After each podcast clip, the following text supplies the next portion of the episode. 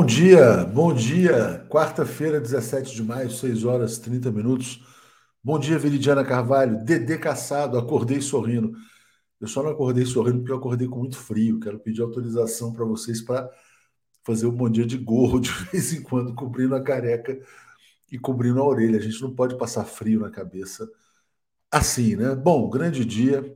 Nova política de preços da Petrobras. Gasolina caindo, dólar caindo óleo diesel caindo, né? E Deltan Dallagnol caindo, e gás de cozinha caindo também, para fechar, né? Bom dia, João Pedro. Eu tenho orgulho de ser um autista muito importante do Brasil. Bom dia, Luiz Antônio, nosso novo assinante, muito obrigado. Bom dia, Leônidas. Bom dia, Marcos Oliveira. Bom dia, Carlos Henrique Richard. Bom, se vocês ainda não são membros, sejam membros aqui da TV 247 no YouTube, né? Regionalíssima, bom dia, comunidade. O Brasil não está para amadores. Olha, eu vou te falar, parece que tem alguma, algum alinhamento astral, alguma coisa acontecendo, porque no mesmo dia em que cai a política de preços da Petrobras, cai o Deltan Dallagnol. Aí vocês me perguntam, mas o que uma coisa tem a ver com a outra? Por que, que o Deltan Dallagnol promoveu um processo de caçada judicial ao presidente Luiz Inácio Lula da Silva? Por quê? Porque havia uma encomenda uma encomenda do Departamento de Justiça dos Estados Unidos para que a Petrobras fosse reorientada. Em vez de ser um instrumento para o desenvolvimento do Brasil, ela deveria ser um instrumento para enriquecer os seus acionistas minoritários. Né? Aí o que aconteceu? Lava Jato, destruição das empresas, destruição da engenharia, prisão do Lula, eleição do Temer. Primeira medida do Temer, a mudança na política de preços da Petrobras. Ou seja, o Deltan Dallagnol é diretamente responsável pela destruição de milhões de empregos no Brasil, é diretamente responsável pela volta da fome, é diretamente responsável pela queda do Brasil nos rankings internacionais é, econômicos. Então, o Deltan Dallagnol é o maior destruidor de riqueza da história do país, ao lado, evidentemente, do Sérgio Moro. Então, no mesmo dia em que a Petrobras reverte o golpe em que o governo Lula reverte o golpe de 2016, porque o golpe de 2016 foi dado exatamente para mudar a política de preços da Petrobras, o Deltan Dallagnol, que também é chamado por muitos de Deltan Dinheirol, perde o seu mandato na Câmara dos Deputados. Importante sempre lembrar, né, como diz o Joaquim de Carvalho, que o Deltan ficou rico com isso. O Brasil ficou pobre, milhões perderam os empregos. O Deltan tem dois imóveis de luxo no apartamento mais caro de Curitiba. Não é só um, são dois. Ele mostrou isso no documentário.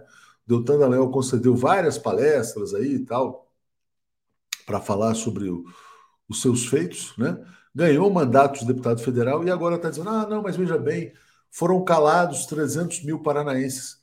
O Deltan, para cumprir a tarefa que lhe foi dada, ele calou milhões de brasileiros. Né? O Lula teria sido eleito presidente em 2018. O Brasil não teria passado pela catástrofe da Covid-19 com um presidente genocida, né, que o Deltan apoiou e ainda apoia. Né? Então, o Deltan também é responsável, além de ser responsável pelos milhões de empregos destruídos, além de ser responsável pela destruição econômica do Brasil, ele também é corresponsável pelas 700 mil mortes com a Covid. Por quê? Porque ele elegeu Jair Bolsonaro e impediu que os brasileiros votassem livremente nas eleições presidenciais de 2018. Então, né, para quem desconfiava da inexistência da chamada lei do retorno, agora está provado. Né? Então, gente, olha, né, muita atenção em todos os atos, falas, palavras, porque esse bumerangue está foda, viu? O bumerangue está tá rodando solto aí no Brasil. Jorge Júnior, bom dia, Léo Zé. JN chama Virgínia Parente para comentar a nova política de preço. Quem não conhece que te compra, né? A Globo está num trabalho de sedução, né? Lula, nós te amamos, né? E a Globo, será que vai, será que a Globo vai ficar com o Deltan Dallagnol ou vai abandonar o Deltan, como pergunta aqui o Jairo Costa, né? Essa é a grande dúvida, né? Então é isso. Nesse Brasil do bumerangue, né? A coisa tá pegando, correndo solta. Muito obrigado, Eli Degani, chegando como assinante aqui é, de Elton. Cai, cai, cai, cai, cai, cai, cai, caiu tudo. Caiu a gasolina, caiu o diesel, caiu tudo e caiu o dinheirol. Luiz Benevides, 16 de maio tem que virar feriado nacional. Carlos Armit já vinha prevenido sobre a terça-feira gorda, fez um vídeo curto comemorativo. Ó, o Armit tá foda também, viu? Recomendo que vocês assim escutem mais o Armit, porque ele tá dando cada uma ali, cada previsão. O negócio não tá fácil, não. E Ana Paula Simeão chegando aqui como assinante também. É, Sandra Nunes, uhul, Deltan caçado, né? Porque ele falava, uhul, o faquinha é nosso. E o que o Deltan Dallagnol fez também, né? Importante, né? Quando o, o, quando faleceu o neto do presidente Lula, que figura, que crápula, né? Que sujeito desumano, né? Uma figura realmente. Bom, agora ele vai lá, pode ir lá, se ajoelhar, rezar, porque ele não, ele não ia fazer, não, não foi ele que fez jejum para o presidente Lula ser preso, agora ele pode voltar a fazer jejum, né, para tentar recuperar o mandato. E o Wagner Gamboa está dizendo, próximo da fila, Sérgio Moro. Sérgio Moro está na fila também. Conge e Conja. Será que Conge e Conja serão caçados? Por quê? Porque tem uma informação adicional, né? O Tacla Duran está vindo aí. Tacla Duran está chegando, vai denunciar a extorsão que ele sofreu do Carlos Zucoloto, né, amando dos chefes ou dos amigos do Zucoloto. Então pode ser que outros mandatos sejam caçados muito em breve. A fila está grande, a podridão é grande, mas dito isso, a gente traz agora o José Reinaldo Carvalho. Bom dia, Zé, tudo bem? Bom dia, Léo. Bom dia, comunidade da TV 247. Tudo bem? É a volta do Cipó de Aroeira no lombo de quem mandou dar. Tchau, querido. Exato. O, o Zé, a gente sabe que você é ateu, né? Mas talvez assim, mesmo sendo ateu, você pode acreditar, talvez nas leis naturais, né? Essa coisa não, tipo, bateu, levou, se pode aroeira. Você acredita nisso, Zé? Bom, assim como como cabala não, mas é claro que as coincidências é, têm sua razão de ser, na minha opinião, no desenvolvimento mesmo natural das das leis objetivas das, do desenvolvimento da sociedade e às vezes ocorrem essas confluências de acontecimentos e quando isso acontece, nós temos grandes dias, como foi o dia de ontem, né? onde aconteceram vários fatos positivos para a felicidade geral da nação. Felicidade geral da nação. Olha, quem tá, quem estava nas redes sociais ontem, as pessoas estavam tipo assim, era, era, final de Copa do Mundo, tá? A é queda do Dallagnol foi melhor do que o pentacampeonato brasileiro. Desde Azevedo, oh, Happy Day, para, parabéns 247, mais uma para conta. Vamos lá, o Eduardo Ventura. Rússia deve ocupar toda a Ucrânia para proteger todo o flanco fronteiriço e terminar a guerra. Zé Oliveira, ainda tivemos o conhecimento de que Flávio Dino foi o autor da emenda que estende a ficha limpa para magistrados MP. Pois é, o Vingador, né? O Avenger Flávio Dino, ele postou ontem no Twitter. Ele era deputado federal, quando passou a ficha limpa, ele botou: não, peraí, deixa eu botar uma emenda aqui. Vamos fazer com que a ficha limpa também atinja integrantes do Ministério Público. Se não fosse a presença de espírito do Flávio Dino naquele momento, quando ele era um jovem deputado federal, Deltan Dallagnol ainda seria deputado federal, né? É isso. E o Sheik está dizendo: quero ver o Zanin no, Supremo enquadrando Moro boca de sacola. É, Zé, alguma efeméride para o dia 17 de maio, além da grande efeméride de 16 de maio, que é a queda do Dallagnol e do PPI? Tá certo. Bom, tem uma efeméride importante. Hoje é o Dia Internacional de Combate à Homofobia, e este dia surge também como resultado da decisão da Organização Mundial de Saúde em, em 1990. Você imagina, Léo, há 30 e poucos anos, 33 anos, a, a homossexualidade, a transexualidade, etc., eram consideradas doenças psiquiátricas e isto foi abolido tão pouco tempo atrás, né? Isso foi abolido pela OMS no dia 17 de maio de 1990. Então, é um dia realmente a ser celebrado porque é a superação de um, uma, uma chaga, eu diria, social e política que é essa, essas concepções anti-civilização que ainda estão vigentes em muitos setores. Não, o Bolsonaro se elegeu presidente em cima desses preconceitos, né? a história do kit gay, olha, o seu filho vai ser gay, aquelas coisas tal.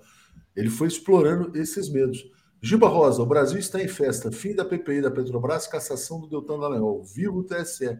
Viva Lula também. A Ru, o Brasil levanta a Petrobras e empurra DD para a lama, de onde nunca deveria ter saído. E o Paulo Barbosa está dizendo: está faltando a exumação dos militares golpistas.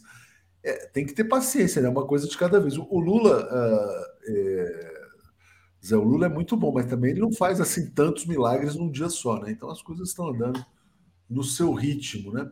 Bom, vamos então, também falando em cipó de aroeira, né? Olha que importante, né? Não é só no Brasil, não. No Brasil teve Lava Jato, né? O, aliás, no Equador houve Lava Jato, o país foi destruído, destroçado, e o presidente banqueiro está lá uh, prestes a sofrer o impeachment. Diga, Zé. É isso, ele está correndo sérios riscos porque hoje é uma maioria oposicionista, é, embora nem toda essa oposição seja de esquerda, mas uma maioria oposicionista na Assembleia Nacional, que é como se chama lá o parlamento é, equatoriano. É, Iniciou-se ontem, a gente noticiou aqui que ia começar, é, houve a formulação das acusações, houve também a apresentação da defesa pelo próprio presidente é, Laço, que compareceu à sessão da Câmara. Agora abre-se o debate. Esse debate vai se estender por alguns dias, porque certamente todos os deputados vão querer tomar a palavra, cada um vai falar durante 10 minutos. E somente depois de todo esse debate é, é que decorre um prazo de 72 horas para haver a votação propriamente dita. Então, eu acho que a gente vai estar aí diante de uma semana, mais ou menos, até a finalização desse processo de impeachment no Equador. A previsão é de que sim, ele seja é, punido, seja é, receba uma sentença de afastamento do cargo, mas é algo a ser observado com, muito, com muita precisão, porque nós não estamos é, dominando todos os dados para fazer uma previsão exata. Exatamente. O Eduardo Ventura quer ver o japonês da Federal levando o Moro e o Dallagnol, mas o japonês da Federal já se aposentou. E há quem diga que o japonês da Federal também tivesse que ser levado junto nessa mesma sacola aí. A Cláudia está dizendo, ó, um, Cláudia Barrela, um delinquente a menos e sem PowerPoint. Estamos esperando mais terças-feiras felizes, né? Exatamente, né? Cadê o PowerPoint? Aliás, ontem, ontem tinha um monte de gente fazendo PowerPoint do Deltan Dinheirol. É, Zé, vamos lá, vamos seguir aqui. Estados Unidos voltam a ameaçar Emirados Árabes por cooperarem com Rússia e China. Então não pode, não pode trabalhar com a Rússia, com a China, quer dizer, como é que é isso? É isso. Bom, voltando a falar do Dallagnol, além do, do PowerPoint está sendo divulgado, né? Porque é o nome dele no centro e todas as outras bolinhas é caçado, caçado, caçado de toda parte. Mas há um coro enorme aí de gente cantando a música da Rita Lee. Agora só falta você dedicada. É verdade, é verdade. Ao Sérgio Moro. Né? Dedicado ao, fam ao, famoso Conge, né? Então o Conge está aí, está na fila também. Mas vamos lá então para os Emirados Árabes. Bom, é isso. Os Estados Unidos fizeram uma ameaça genérica, né? não, não especificaram exatamente em que consiste a ameaça, mas eles disseram o seguinte: olha, isto pode danificar as nossas relações, isso coloca as nossas relações em risco. Nossas relações têm sido muito boas com esses Emirados todos, e mas elas estão em risco porque exatamente de acordo com a concepção vigente na Casa Branca e no Departamento de Estado, é, a Rússia e a China não podem manter boas relações com aqueles países que são também parceiros dos Estados Unidos no Oriente Médio. Aqui tem duas questões importantes a ressaltar. Primeiro, de fato, a intolerância estadunidense é, em relação a esses dois grandes é, países que desempenham um papel importantíssimo no quadro geopolítico e econômico, que são a Rússia e a China, e isso está, digamos, coerente com a política estadunidense de conter o desenvolvimento da China e parar a Rússia, e fragmentar a Rússia, enfraquecer a Rússia. Mas tem um outro aspecto que não é só ligado às relações bilaterais dos Estados Unidos com a Rússia e a China, é, sucessivamente, mas é a questão do Oriente Médio. Os Estados Unidos, tal como a América Latina foi considerado durante muito tempo por sua diplomacia como o quintal dos Estados Unidos, o Oriente Médio sempre foi considerado e continua sendo uma região estratégica para os interesses nacionais dos Estados Unidos. É assim que eles formulam. De maneira que a entrada da China e da Rússia ali, principalmente a China, que anda reconciliando aí antigos inimigos, como foi o caso do Irã e da Arábia Saudita, isso atrapalha, obviamente, os planos hegemonistas estadunidenses, e esses planos dependem muito ainda do domínio estadunidense na região do Oriente Médio. É um fracasso total dessa política.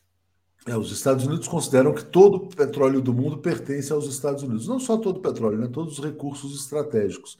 Então, sendo assim, todas as áreas ricas em recursos naturais são zonas de interesse uh, estratégico do país.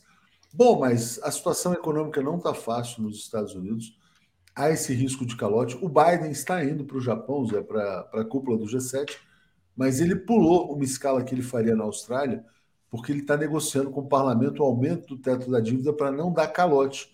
Vê se pode, né? A que ponto chegamos? A gente está discutindo um calote dos Estados Unidos. Né? É isso, uma situação bastante crítica.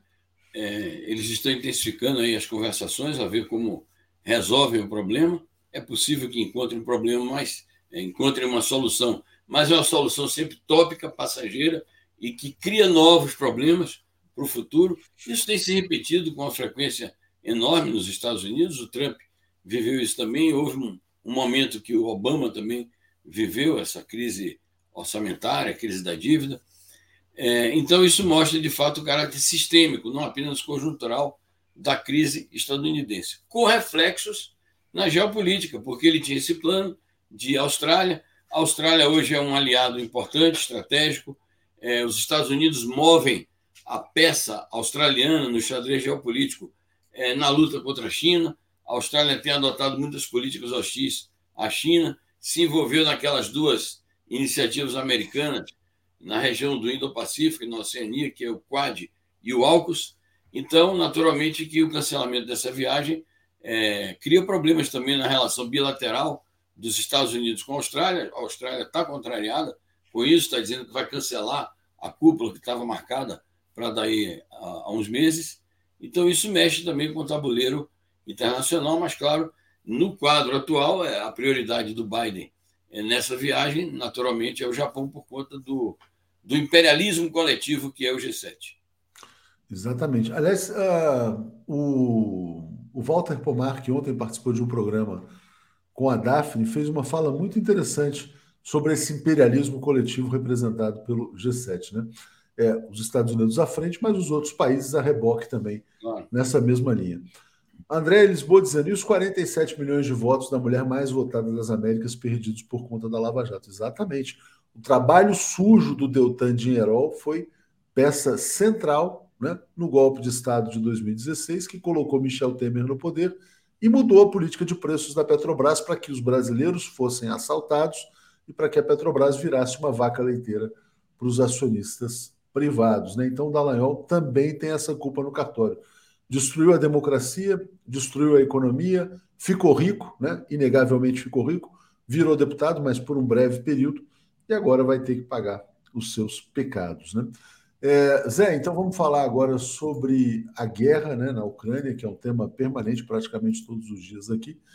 Então tá aqui, ó. Ataque russo na Ucrânia provoca danos em sistema de defesa antimísseis americanos Patriots, né? Ah, muita gente está falando na imprensa internacional sobre a contraofensiva ucraniana. Como é que vai ser essa? Vai ter essa contraofensiva, Zé? Até agora, efetivamente, não houve. O que, o que tem havido é a intensificação do fornecimento de armas e de bilhões e bilhões de dólares e euros é, na forma de ajuda de todo tipo para a Ucrânia, mas, naturalmente, essa ajuda concentrada na área militar. Então, efetivamente, não começou. Há muita controvérsia na OTAN e no próprio Estado-Maior americano sobre a oportunidade é, da tal contraofensiva, porque eles sabem que a Ucrânia não tem é, capacidade para é, obter êxito nessa contraofensiva e ao risco efetivo de que a Ucrânia seja definitivamente derrotada. Essa notícia, como todas as notícias que se referem a batalhas e a ataques e a destruição de alvos, principalmente quando parte da Rússia, essa notícia é, tem duas versões. Tem a versão americana e ucraniana, que dá conta de que houve sim um ataque russo é uma base é, militar na Ucrânia e que aí eles dizem o seguinte: danificou parcialmente o sistema antimísseis Patriot. Mas a Rússia tem uma versão dizendo que não, nós conseguimos destruir. Então, sobre isso há uma controvérsia grande. Mas, tendo destruído totalmente ou não os, os mísseis, é, essa, esse sistema antimísseis estadunidense, é, só o simples fato de a Rússia ter atingido esse alvo ter pelo menos danificado em parte, isso já é uma derrota também é, do dispositivo militar americano ali, porque esses são mísseis, são sistemas antimísseis realmente muito desenvolvidos e a Ucrânia conta com eles para rechaçar os bombardeios russos. Então, o que nós estamos vendo é a Rússia intensificando alguns ataques, exatamente por conta do anúncio da chamada contraofensiva e também diante do anúncio recente é, das novas ajudas militares, que, óbvio, a Rússia toma como uma ameaça direta à, à sua segurança. Vamos lá. Uh, Zé, deixa eu trazer então aqui os comentários. Deixa eu agradecer aqui ao João Bosco dizendo Deltan, a volta do Cipó de Aroeira. Júnior Lage dizendo sua hora vai chegar, Marreco. Bom Dilma, bom Dilma para nós, né? O Wagner Gamboge lembrando a frase da Dilma também de que não ficará pedra sobre pedra. E tem uma pergunta do Caí Cavalcante se a, a ocupação de Kiev está nos planos da Rússia, Zé. Bom, é, explicitamente não. O Estado-Maior russo não é, formula esta perspectiva. E até agora o Estado-Maior Russo tem dito que o objetivo principal é aquela região toda do Donbass, que envolve aquela parte é, leste e sudeste da, da Ucrânia, e os outros objetivos que se referem à neutralização das capacidades militares da Ucrânia, a desnazificação do país, a sua não entrada na OTAN, a sua desmilitarização. Não consta dos objetivos russos é, nem a ocupação de Kiev, nem a imposição de um governo de ocupação na Ucrânia, nem mesmo a questão da derrubada do Zelensky é formulada. Agora, é, sempre eu digo, quando se trata de especular o futuro dessa guerra, nós, não, como analistas, nós não governamos o desenrolar dos acontecimentos. Então, é óbvio que esses, esses desdobramentos novos da situação podem levar à alteração de planos, mas não está no horizonte imediato. Eu acho que a Rússia está tratando de, de, de, concluir a ocupação ali do Donbass, que não é fácil. A gente vê essa batalha renhida pela, pelo controle de Bakhmut, é, que seria, digamos, a parte conclusiva da, da consolidação da posse pela Rússia daqueles territórios do Donbass. Bom, é isso aí, Zé. Deixa eu agradecer aqui ao Olavo Lins dizendo salve, salve, presidenta Dilma.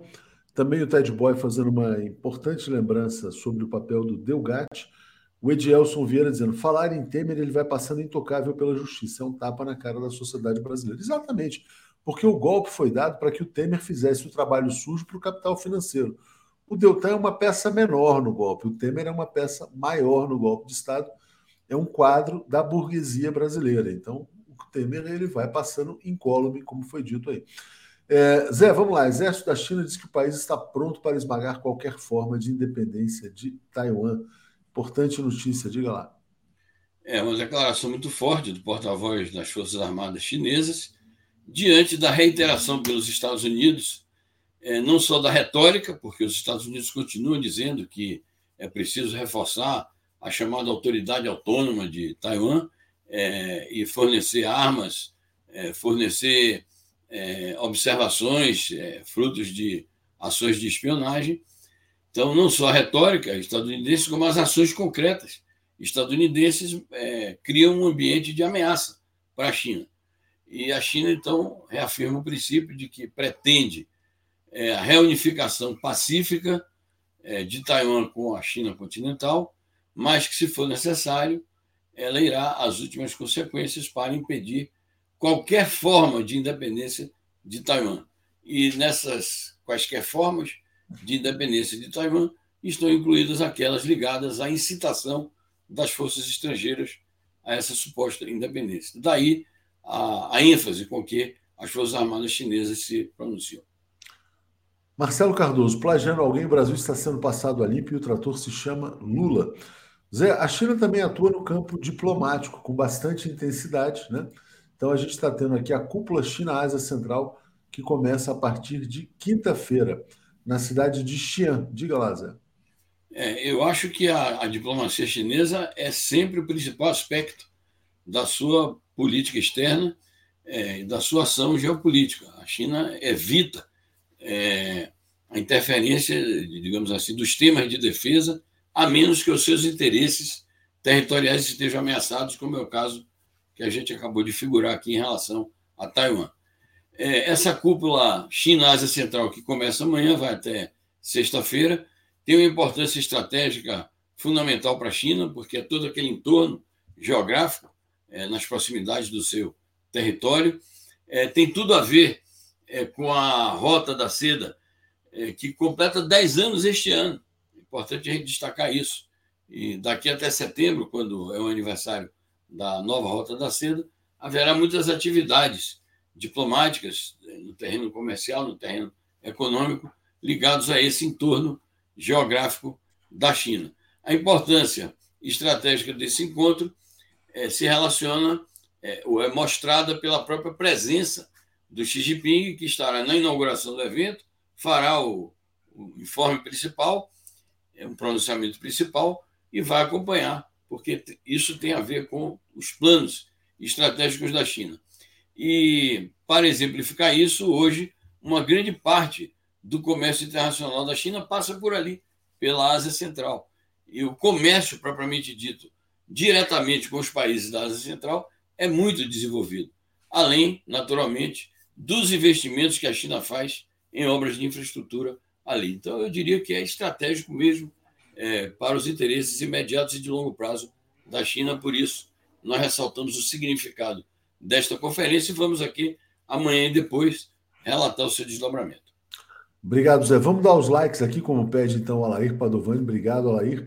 E o José Crisvaldo com 247 desde 400 mil inscritos. Hoje mais feliz ainda. Hoje é um grande dia né, para o povo brasileiro e a vida que segue. Bom, Zé, uma última notícia internacional. Hoje, quarta-feira, o presidente Lula embarca para o Japão, onde fará, a meu ver, um discurso histórico sobre a paz mundial na cúpula de Hiroshima. Diga, Zé. Exato. E muito importante o fato de que ele já tem três audiências bilaterais marcadas. É possível que hoje é, cheguem novas informações sobre isto, mas o Lula vai se encontrar com a, é, a cúpula do poder é, japonês, com representantes da Índia e da Indonésia. Isso é muito importante, porque no caso da Índia, é um país parceiro no BRICS, que inclusive ultimamente tem entrado aí em, em rota de colisão com os Estados Unidos e a União Europeia, por conta de interesses hegemonistas dessas potências. Vai, é importante, claro, se encontrar com o chefe de governo do Japão, que é o país anfitrião, e a Indonésia, que vai sediar o G20 daqui a pouco tempo, poucos meses. Então, é, são três encontros bilaterais estratégicos para os interesses da diplomacia brasileira. Eu acho até, viu, Léo, que é mais importante para o Brasil realizar essas bilaterais do que a, a, cúpula propriamente dita, porque a cúpula propriamente dita é, como a gente acabou de dizer, é uma cúpula de países imperialistas. O Brasil é convidado, educadamente e corretamente vai estar presente. Mas o Brasil não vai desempenhar um papel decisivo nos rumos da cúpula, porque ele é um país apenas convidado. Então, o uso dessa viagem pelo presidente Lula para consolidar relações bilaterais, eu acho até mais importante para o Brasil do que meramente estar ali figurando entre os convidados. É, mas o, o Lula vai ter a oportunidade de mandar um recado para o mundo, né? Também acho que Sim, sem dúvida, isso é importante chance. também, claro. Zé, como é que vai ser hoje o, a, o mundo como ele é? É exatamente sobre isso que nós vamos falar. Nós vamos falar sobre a preparação dessa cúpula, que, do ponto de vista dos países membros propriamente ditos do G7, é uma cúpula imperialista e de países hoje envolvidos em aventuras belicistas e contrários à paz, principalmente ali no leste da Europa, no conflito russo-ucraniano. Obrigado, Zé. Então vamos seguir aqui, chamando aqui todos os nossos convidados. Obrigado e até amanhã. Valeu. Vamos à luta. Até amanhã. Obrigado. Tchau, tchau. Valeu. A Catinha está dizendo que notícia maravilhosa. Justiça começa a ser feita. Dinheirol, canalha, fora, né? E a Miriam Pereira Ramos Moro, pode esperar, a sua hora vai chegar. Obrigado também a Clarice Mi Esperançar.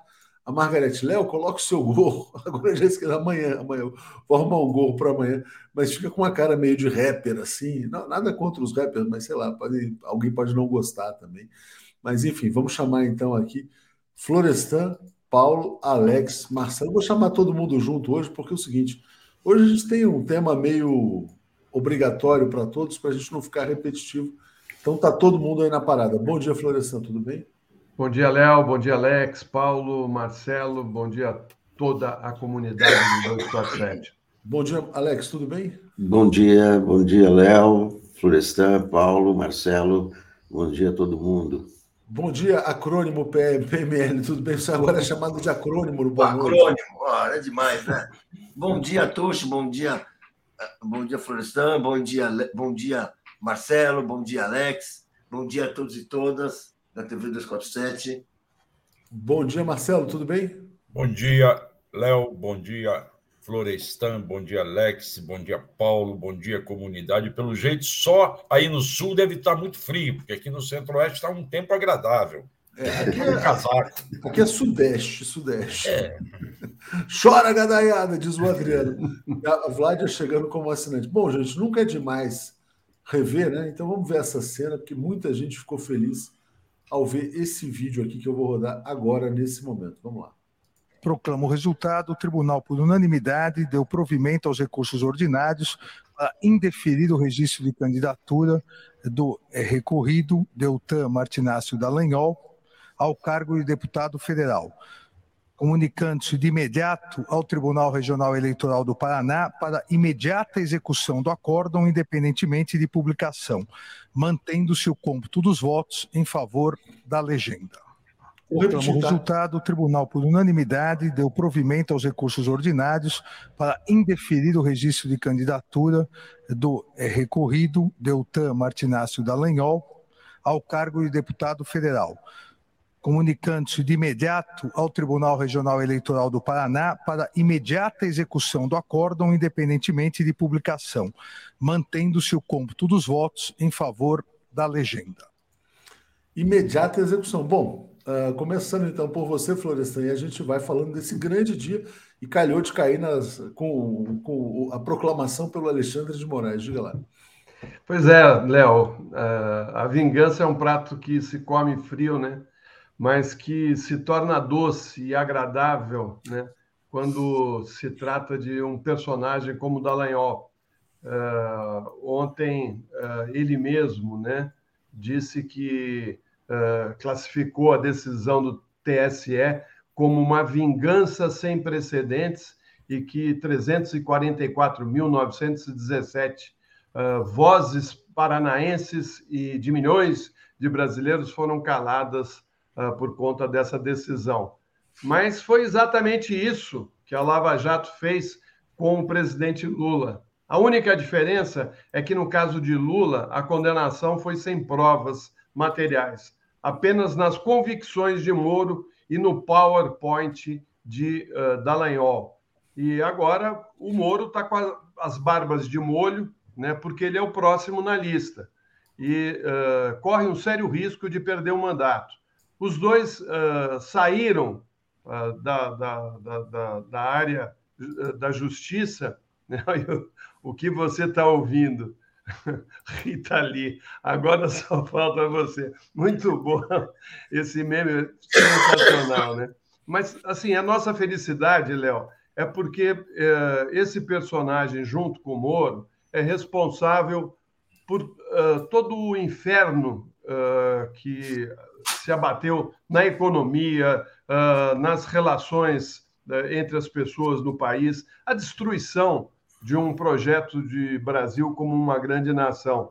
Uh, o, lembro do PowerPoint dele, a mídia aplaudindo, né? a mídia incentivando, achando ótimo, pre prendeu Lula sem provas, e agora eles são pegos uh, em crimes que cometeram, malandros, né? os dois aqueles malandrinhos, tentando uh, garantir um fórum privilegiado com um mandato parlamentar depois de ter feito tudo o que fizeram, uh, e, agora uh, essa sentença já era esperada, né, Léo? E tinha também, né, entre nesse processo, nesse pedido que foi feito pelo PT e pelo PMN, né, a questão de diárias que o Dallagnol utilizou indevidamente na época que era uh, da, da, da, Procuradoria uh, da República. Né? Então, é um dia para se comemorar. Mas meu prato ainda continua esperando o Sérgio Moro, viu, Léo? La vendetta é um piato que se mande a freio. Alex, você, o que, que você achou do dia de ontem, esse tema Deltan? Não, o, Deltan foi pego com a boca na botija, né? Fraude eleitoral, né? Não é que foi caçado o mandato dele, foi caçado o registro, porque ele estava com processos correndo, processos internos que poderiam torná-lo inelegível. Ele, para escapar, saiu do, do, do ministério e, foi ser, foi ser político. Então, é, quando a decisão é unânime, não, não, resta dúvida né, sobre os, os procedimentos, sobre as causas. E essa é, é, é, a carreira dele, né? A carreira dele tem sido essa, né? As diárias ilegais, toda a ilegalidade do, do processo do Lula, né? Que ele expôs ali, o, o, os comentários dele, né? A respeito de tudo, né, naquelas gravações da, da Vaza Jato, é, é, é tudo... É, aquilo é a vida dele. A minha dúvida é Quer dizer, não, é, é, os direitos políticos dele não foram cassados, né? Então, não pode, minha dúvida é se ele pode participar de próximas eleições ou não. Mas, eu ouvi dizendo que ele, que ele fica inelegível por oito anos. É, são oito anos. Então, isso eu, eu, mas te, eu não, teve isso inelegível? Acho que teve sim. Não, eu não, acho, não, porque caçou o registro. Pode ser. Não, não foi o mandato que foi caçado, foi o registro. Então, é, mas eu, eu, não ouvi falar nada de, de inelegibilidade. Vou pesquisar. Ontem tinha algumas pessoas postando. É, não, mas é, é, se fosse caçado o mandato, é outra coisa. Não foi caçado o registro, né? O Alexandre de Moraes deixou bem claro. Ele é. não poderia ter sido registrado. Agora, os votos dele não estão perdidos, os votos dele vão para o partido. Então, os eleitores. a, questão, a questão, Alex, é que ele, ele cometeu um crime, né? Uh, ao, ao tentar uh, renunciar ao cargo que ele tinha para escapar uh, das, da, da, do, processo que corria uh, para o afastamento dele da, da, do, do, do, da, da, profissão dele, né, de, de, de, procurador, né? Então, eu acho que aí tem, tem uma coisa que, que precisa ser bem explicada. Eu, eu, eu acho que ele está na, ficha, na ficha, ficha suja, né? Não sei. é ele, ele, é inelegível, sim. Inelegível. Suja oito anos. Ser candidato, né? É. Oito anos. Você não pode ser candidato porque você não pode ser eleito. É, não, pode, não pode disputar, por exemplo, a prefeitura de Curitiba, onde ele seria candidato, e perde o foro especial, pode ser preso agora, no caso do Tacla Duran. Paulo. Olha, eu vou dizer assim, eu, eu, eu... Paulo congelou na hora que ele ia falar. Opa. Alô, alô, Paulo. Alô, alô, alô. Estamos aí? Descongelou, descongelou, Paulo, pode falar. Ah, tá bom. Eu li essa notícia com, aquele, uh, uh, com aquela alegria de que a justiça se faz, ainda que ela tarda. Em geral, ela tarda para os. Opa, alô, alô. Que, que é, é, é muito bom. E quando a gente lê a sentença do Benedito Gonçalves, que foi o ministro que, que deu a sentença, o voto foi, foi seguido, ela é muito interessante ele afirma coisas, ele faz afirmações assim para não deixar dúvida. A dicção do Paulo não está boa. É, vamos passar. É. Paulo, dá uma reiniciada aí. Reinicia, vou passar para o Marcelo e a Daí gente eu volto. Diga, tá diga lá, Marcelo. Olha, é sempre lamentável assistir uma cena dessa, mas é interessante ver que a justiça é cumprida. Deltan tentou dar o golpe ao se demitir do Ministério Público e não enfrentar mais de 15 representações é, que, lhe, que foram apresentadas contra ele no Conselho Nacional do Ministério Público. Se essas representações iriam depois virar processos administrativos disciplinares ou não, não se sabe, pode ser que nem todas, mas se uma delas apenas virasse, ele já não poderia sair porque a lei impede que você saia enquanto tem um processo administrativo em curso. E ele tentou evitar isso, ser pego por um processo administrativo e não poder se candidatar. É, o TRE deu a, o registro, o Ministério Público tentou passar o pano, vamos lembrar isso, Ministério Público todo instante diz: não, não tem inegibilidade, não tem problema no registro. E o Benedito deu um voto fantástico. Eu não li como o Paulo parece que leu, eu ouvi o voto. Eu fiquei assistindo. Aliás, o Cacai ontem comemorou que a, o YouTube do TSE deve ter dado surra no Netflix ontem à noite.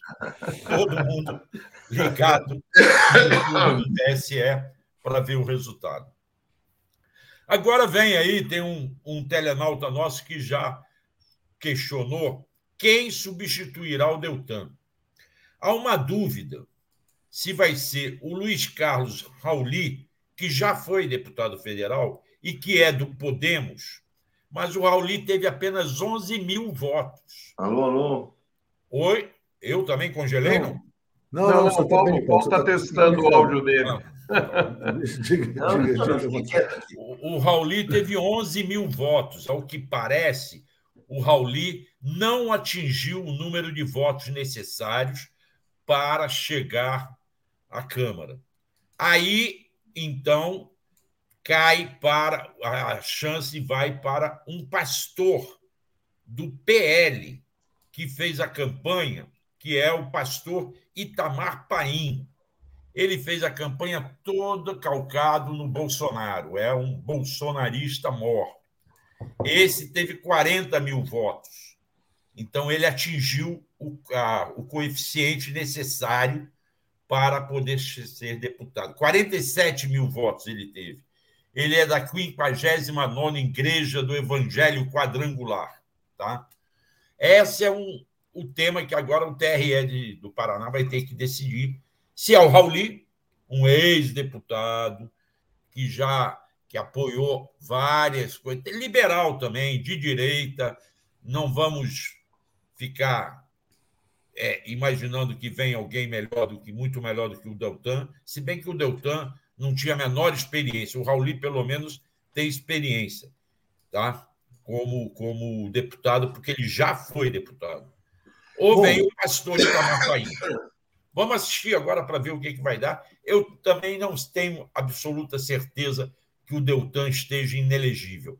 Pode ser que sim, mas isso vai ter que As ser. As matérias estão dando que ele está é. inelegível é. sim por oito anos. As principais matérias aqui. O Nilson Abreu está dizendo: depois de um longo período de internação, isso, que vieram com 80 anos, estou de volta. Bem-vindo de volta aqui. Estava pensando em você outro dia, Nilson. Cadê o Nilson Abreu?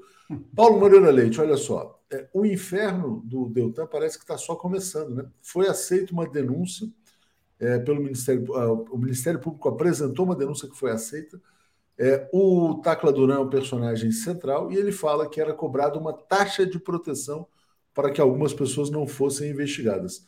Por exemplo, aquele advogado Antônio Figueiredo Basso arrecadou muito para proteger, só que ele não arrecadava para ele, né? Ele arrecadava para a Força Tarefa e para os filhos de Januário. O Deltan está caçado e sem foro privilegiado, Paulo. Então, te passo para falar sobre essas duas, duas questões aí. Diga lá. Bem, essa, essa novidade do Duran é importante é importante que o terreno fique limpo para que a justiça possa se manifestar e não que, vamos dizer assim, a gente tenha essa proteção, esses ritos, essa, a, a, essas, essas malhas que impedem que a verdade venha à luz, que uma denúncia seja feita. O que eu gostei da, da, da decisão de ontem é que o voto do ministro Benedito Gonçalves é um voto muito claro e é um voto assim que é para não deixar dúvidas. Né?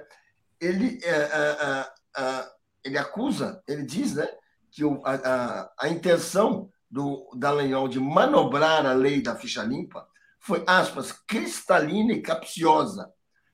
Aspas, referida manobra impediu que os 15 procedimentos administrativos em trâmite no, no Conselho Nacional do Ministério Público, em seu desfavor, viessem a gerar processos administrativos, ou seja, 15 processos administrativos, os procedimentos dele impediam que eles, que eles tivessem que estivesse em andamento e que poderiam ensejar a pena de aposentadoria compulsória ou perda de cargo. Ou seja, é muito grave o que ele denuncia. É intencionalmente, não é assim um deslize. É, é, é, é um cidadão que sabe que, que, que, tem contas a prestar à justiça, sabe que tem erros no seu, no seu prontuário, vamos falar assim, e comete, e tenta escapar. E isso é interessante porque nós estamos sabendo de quem é daquele grande campeão do discurso moralista, campeão do discurso punitivista, e que agora está aí, né, sem seu mandato, sem poder concorrer. É uma coisa justa até porque ele fez por merecer. Não há nada aqui que se possa comparar à perseguição. É uma medida sensata de um, um voto muito claro do Benedito Gonçalves. 7 a 0, né? 7 a 0, então não deixa muita, muita dúvida. É, antes de seguir aqui, eu vou rodar mais um vídeo bem interessante também, de um deputado muito espirituoso, que é o Glauber Braga. Presidente, senhoras, senhores, Deltan Dallagnol caçado. Eu lamento que ele não vai poder subir aquela tribuna mais para responder aos questionamentos que eu fiz a ele na última quinta-feira, porque agora é o ex-deputado Deltan Dallagnol. Agora, como ele não vai poder subir a tribuna, ele talvez tenha a opção de responder aos questionamentos que eu fiz em algum outro lugar. Ou quem sabe, talvez até presidente, por um, uma apresentação de PowerPoint. Ex-deputado Deltan Dallagnol. o pessoal está feliz, viu, Florestan? E é o seguinte: o Dallagnol não deixa saudades, não, para falar a verdade. É, agora, a grande questão que se coloca é isso aqui: o Sérgio Moro vai ser o próximo também, então está colocado aqui para você essa questão. É, Diga lá. Bom, o, o Glauber levantou uma série uh, de bens do Dallagnol e ele está querendo explicações da, da, da, desse, dessa, desse dinheiro todo, desse patrimônio todo que ele que ele formou num período tão curto, né? Ah, o Moro, ele certamente tá, deve estar, tá, não, não, dormiu essa noite, ele deve estar tá preocupadíssimo, né? Ah, aliás, as pessoas em Brasília, acho que o, o Auler deve ter mais informações a respeito, dão quase como certa a cassação do, do, do Sérgio Moro, né? Ele, ele pode perder o mandato né, por conta de caixa 2, na campanha eleitoral. Era bom, é bom lembrar também que ele tentou sair candidato por São Paulo, transferiu em cima da hora né, o, o endereço residencial dele para São Paulo. Aliás, a mulher dele acabou sendo eleita aqui por São Paulo. Enfim, é, eles não têm é, moral nenhuma para é, ter feito o que fizeram. Né? Você fica cada vez mais claro como eles agem uh, da pior maneira que a gente pode ver na política uh, nacional. Eles são a reprodução exata, né, exata, do que, que é cometer uh, crimes em sequência, né, e como eles manipulam, e como eles estavam manipulando a justiça para fazer política, para interferir na economia do país e, e, e talvez com interesses outros né, que não os que deveriam estar norteando uh, os representantes da justiça brasileira. Eles agora estão, estão se uh, deparando com a justiça eleitoral, mas em breve eu imagino que eles vão ter que se haver também com uh, a, a, justiça comum, né? inclusive por conta uh, do que disse o Glauber, o deputado Glauber, que vem lacrando sistematicamente a dupla, Sérgio Moro, né, quando ele disse: Você é um juiz ladrão, eu não me esqueço dessa cena. Ele foi na cara do Sérgio Moro e falou: Você é um juiz ladrão. E repetiu isso várias vezes. Né? E está lacrando aí o Dallagnol, querendo que ele explique a fortuna que ele fez lá no Paraná. Os dois bonitinhos chegaram de mãozinhas dadas no Congresso Nacional, em cima de uma popularidade que foi feita pela mídia corporativa, porque os dois foram elevados ao patamar mais alto né, da, da justiça brasileira pela, por essa mídia, com o intuito de prender o presidente Lula e uh, uh, depor uma presidente uh, que foi eleita de maneira correta e que não cometeu nenhum crime para ser afastada uh, do seu mandato. Então, esse é o resultado final uh, dessa dupla que tanto mal fez ao país, que tanto mal fez à justiça, como diz o Gilmar Mendes, eles envergonharam a justiça do nosso país. Batman e Robin estão rodando, né? É, Alex, você vê a perspectiva de cassação do Sérgio Moro também, não? Bom, é, é, que ele merece, merece, né? Tanto, tanto Moro como Dallagnol não tem condição nenhuma de representarem a, a, população brasileira. Ao contrário, eles envergonharam a população brasileira. Né? Agora, precisa ver onde que enquadra o, o Moro. Nessa mesma situação do Dallagnol, eu acho que não, né? Porque ele já tinha saído, foi, né? Foi ministro e etc. Né? Não, não, sei onde se pode enquadrar. Caixa 2, né? né? Que... É o Caixa 2. Né? O... É o Caixa 2. É, é, porque tem, tem, tem inconsistências na prestação de contas dele também e tem processo no TSE também. Não, mas é, é, é esse, é, bom, é, aquele processo é o processo interno, né? Ele, como ele, ele saiu antes da, da, eleição, então. Não, eu digo Alex, o seguinte: que ele merece, Alex, merece Alex, estar fora. Oi? Só, só um detalhe: são questões diferentes. O Deltan foi porque ele pediu demissão para não ser pego pelos processos administrativos. O Moro é o Partido Liberal, o PL, que entrou com uma representação reclamando que ele usou caixa 2 na campanha. Não tem nada a uhum. ver com o registro dele. Exato. É o uso de caixa 2. Curiosamente, o Moro arrolou como sua testemunha quem? Deltan Dallagnol. Era só esse a parte que eu queria para te colocar, para qual é a diferença dos dois casos. Então, é isso aí. Então, está explicado. Tá? É, é isso. Vamos, vamos esperar, então, para ver se vamos ter a cassação do Sérgio Moro também. Paulo, você, então, antes da gente fechar esse assunto e passar para a política da Petrobras. Diga lá. Ah, peraí, está fechado. Abrindo, pode falar.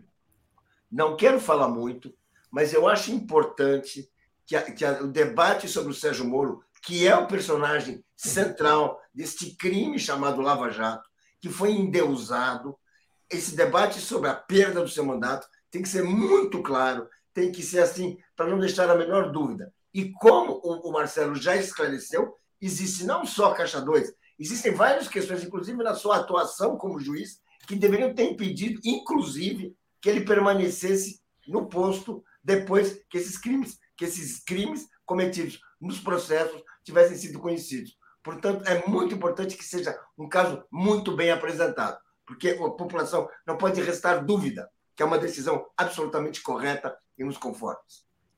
Exatamente. Bom, uh, Marcelo, você não tinha falado ainda do Moro, mas você já trouxe aí o contexto. É, o clima político para caçar existe? Eu acho que existe um, um Tribunal Superior Eleitoral que está funcionando. Vocês não, não deram atenção a um detalhe. A decisão contra o Deltan Dallagnol foi unânime. Inclusive o Nunes Marques, que estava lá participando da votação. Ou seja, o ministro indicado pelo Jair Bolsonaro sequer se levantou para contestar ou questionar o voto do ministro Benedito. Foi unanimidade e ele estava no tribunal. Será que ele viu que não adiantaria ir contra a corrente? Será que ele viu que seria vencido ali? Ou ele está convencido de que realmente o caso do Deltan não tinha saída? Há um clima no Tribunal Superior Eleitoral, há um fato de que dois ministros do Tribunal Superior Eleitoral serão substituídos agora. Um vem do STJ, outro vem da advocacia. Isto pode mudar o quadro, mas há um clima, por exemplo, de tornar inelegível Jair Bolsonaro. Não esqueçamos que o principal no TSE já não é nem o Moro. O Moro é uma peça lá. Eu vou até hoje correr atrás, o, o Florestan, levantar qual é o processo em si, em que fase está esse processo. E se há outros ou não. Mas o, o, o Bolsonaro tem vários. Então, o clima existe. Se vai acontecer, é bola de cristal. A gente não pode ficar apostando. Que ele tenha amplo direito de defesa, como o Deltan Dallagnol teve ontem. Bom, então vamos passar para o assunto tão ou mais importante. Viu, Léo? Lembra um pouco a história da quadrilha, né? Exatamente. Todos estão sendo pegos. Né? O trio, né? o trio Moro, Bolsonaro e Dallagnol se merecem. Exatamente, todos se merecem. Bom, então o mais importante do que a cassação do Dallagnol é a queda dos combustíveis. Vamos ouvir aqui o presidente Lula. Diga lá. Hoje eu estou particularmente feliz. E acho que o povo brasileiro também vai ficar, porque o ministro de Minas e Energia e o presidente da Petrobras acabaram de anunciar a redução da gasolina e do óleo diesel em mais de 12% e a redução do gás de cozinha em 21,3%. Vocês estão lembrados que nós iríamos abrasileirar os preços da Petrobras e começar a acontecer. É apenas o começo. Mais empregos vão ser gerados, porque agora, no mês de maio, no final de maio, nós vamos anunciar política de investimento nesse país, de obra de infraestrutura, obra do Ministério da Educação e obra de Minas e Energia. Vai ter muita coisa para anunciar. Aguardem, porque vai ter a questão, sabe, do desenvolvimento e geração de emprego com carteira profissional assinada. Eu agora vou ao Japão encontrar com vários presidentes da República para discutir o papel do Brasil no mundo, o papel do Brasil, sabe, na questão climática, que é muito importante a gente tirar proveito da importância da Amazônia. E eu espero também colocar o Brasil como protagonista internacional.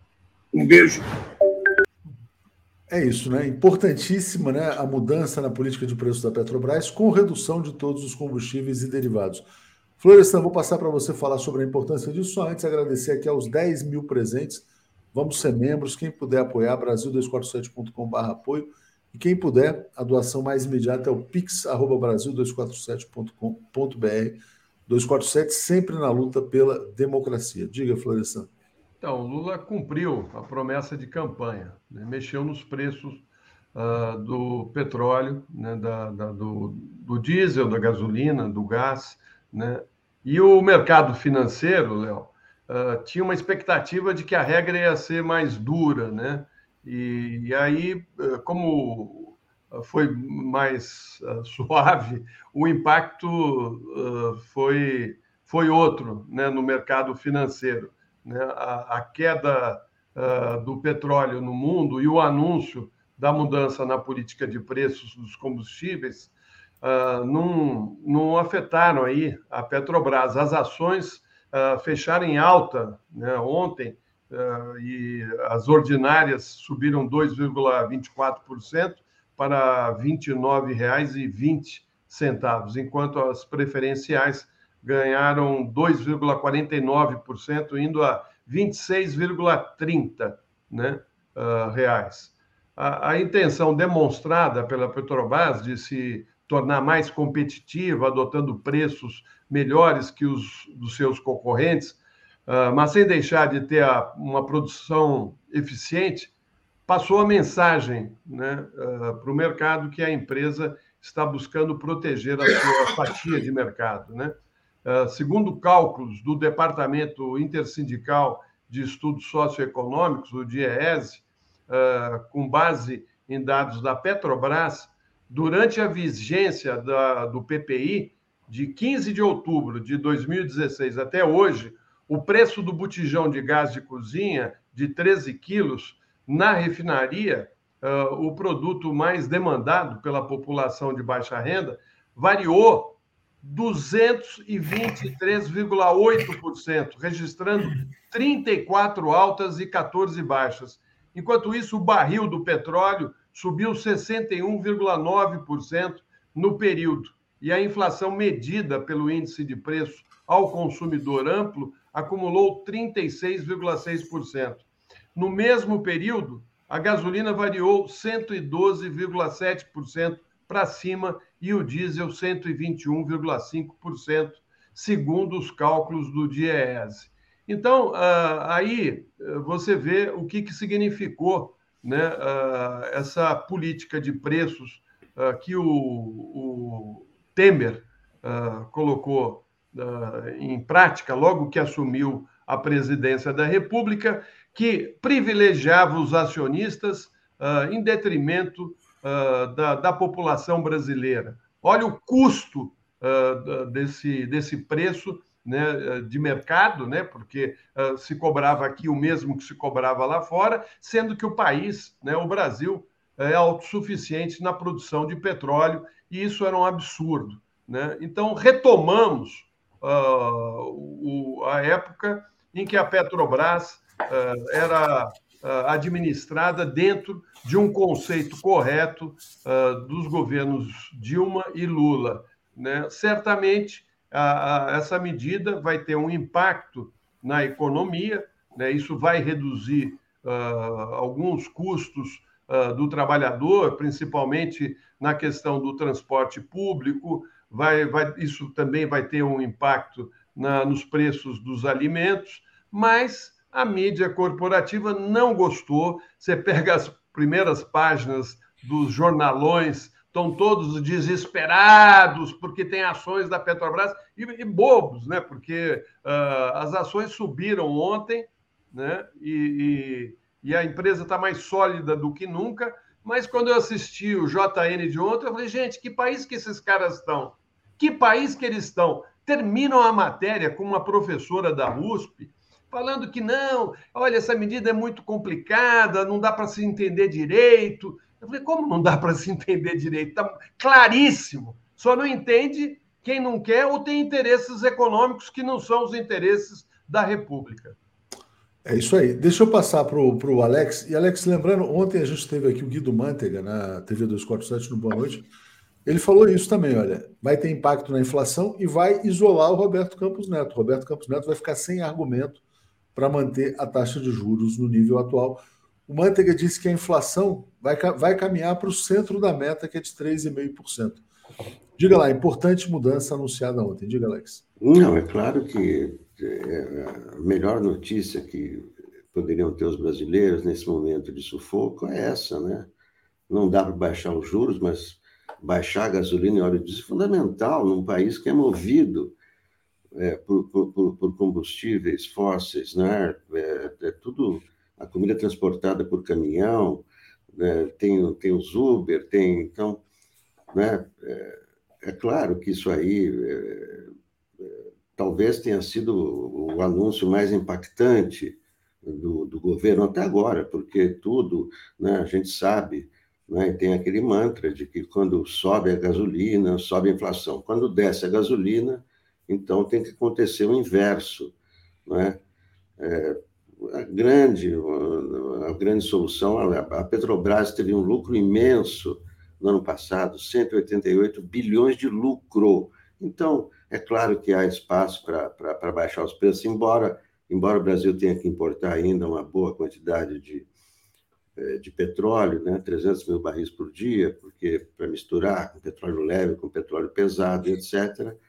Mas é, é, e, é importante as pessoas saberem também que é, quem baixou os preços foi a Petrobras, nas refinarias da Petrobras. Tem 10 refinarias que são da Petrobras e 9 que não são. Então, os postos de gasolina que não compram da refinaria da Petrobras não baixaram os preços. Por isso que confunde às vezes as pessoas. Né? As pessoas, ah, não baixou o preço. O, o preço vai, vai, vai baixar, deve baixar a partir de hoje nos postos que compram das refinarias da Petrobras. É claro que, com o passar dos dias, os outros vão ter que baixar também, porque a concorrência é assim, né? Então, devem baixar. Mas, por enquanto, é, tem que prestar atenção no posto em que, em que, em que as pessoas abastecem. É, não, é, e isso tem a ver mesmo porque tem a ver com a questão regional, das refinarias regionais e por isso que tantas pessoas criticam o fato de algumas refinarias terem sido privatizadas, como a da Bahia, porque ali a Petrobras perdeu a capacidade de formação de preço. É, vou ler os comentários, já te passo, Paulo. Antes aqui o Antônio Vasques dizendo: ladranhol caçado não tem preço, vem mais por aí. Carlos Eduardo, os economistas ouvidos pela Globo não sabiam nem falar, né? Desconhecimento total. Antônio Vasques, Léo, na, na pandemia o preço do gás, Bozo. Ah, é. O gás disparou no governo Bolsonaro, ele está lembrando. Celso Denelli. 16 de maio, dia da devassa, o PowerPoint invertido, de histórico. Evandro Costa, a redução beneficia estados que tiveram refinarias doadas, como Manaus? Pois é, nesses casos é mais difícil. Renata Ferraz, importante explicar o mecanismo, que mitiga o preço da gasolina. Bolsonaro está espalhando que é só maquiagem. Não é maquiagem, na verdade tem alguma conexão com os preços internacionais ainda, mas o fato é que caiu o PPI, né? Wilton Santos, precisamos continuar a pressionar o governo Lula para reestatizar a BR Distribuidora, os gasodutos e refinarias privatizadas. Concordo. Ricardo Garcês mandando um bom dia. Fábio Campos dizendo que Lula precisa ir à TV para educar a população. É, Lúcio Raezer dizendo que a Câmara de Caxias não caçou o vereador racista Sandro Fantinel. É e o Carlos Alberto Veloso dizendo: Moro fraudou o endereço em São Paulo, está em andamento. Né? É, Jô Bernardo, agora eles entendem que é o que é justiça de verdade. Daniela de Santos está dizendo: será que agora o Dallagnol vai continuar defendendo a prisão em segunda instância? Wagner Gambojo defendendo aqui o Pepe para falar sobre o G7, Pepe Escobar. Li Oliveira, apenas nas convicções de Moro de que estava mentindo eficazmente. O João pergunta quem fica no lugar do Deltan, Marcelo já falou. E aí lemos todos os comentários aqui. Paulo, a importância da mudança da política de preços da Petrobras. Diga lá. Importância inegável, porque a, até agora a Petrobras estava alinhada com os preços, com a paridade do preço internacional. Ou seja, a gasolina que, a gente, que o brasileiro consumia, embora ele fosse, ela fosse produzida no Brasil, purificada no Brasil, vendida no Brasil, ela obedecia ao preço internacional. Por quê? Porque isso é interessante para os acionistas da Petrobras. Porque o preço internacional é muito superior ao preço brasileiro, ao preço psicólogo, ao preço do nosso mercado interno. Ao você nivelar e você definir isso como uma obrigação, você está simplesmente transformando o povo brasileiro num, num, num mercado cativo dos seus acionistas da Petrobras que passaram a ter lucros fantásticos, enquanto o povo brasileiro fosse comprando o gás de cozinha, como muito bem lembrou Florestan, fosse enchendo o tanque do seu carro, fosse, fosse, fosse usando combustível, que é um combustível nosso, que faz parte da, da riqueza que está no, no, nosso território, explorada no nosso território, muitas vezes com tecnologia desenvolvida aqui, como é o caso do pré-sal, bem, pagando um preço internacional, que só interessa aos acionistas privados, ou seja, é um país inteiro trabalhando para uma minoria, pelas regras da minoria, pelos preços fixados pela minoria.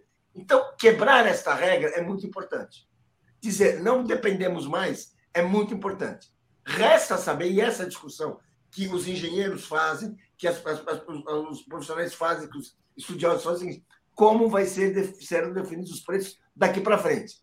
Não, é ótimo que não ser, eles não vão ser a paridade internacional. Como vai ser? Por quê? Porque ah, você pode, é, é, é preciso garantir um preço de acordo com o, o custo. Evidentemente, ninguém quer que a Petrobras seja uma empresa deficitária, que tenha um benefício, sem dúvida, mas nós queremos o quê? Uma coisa que permita que o, o petróleo que nós possuímos, o petróleo que o Brasil tem, que é farto, especialmente depois da descoberta do pré-sal, que ele seja um instrumento de desenvolvimento, de criação de riqueza, que facilite o transporte, ou seja, é um elemento de progresso e não um elemento de exploração do povo por uma minoria, como ele era, ele é com essa política de, uh, uh, uh, de com a paridade do preço internacional.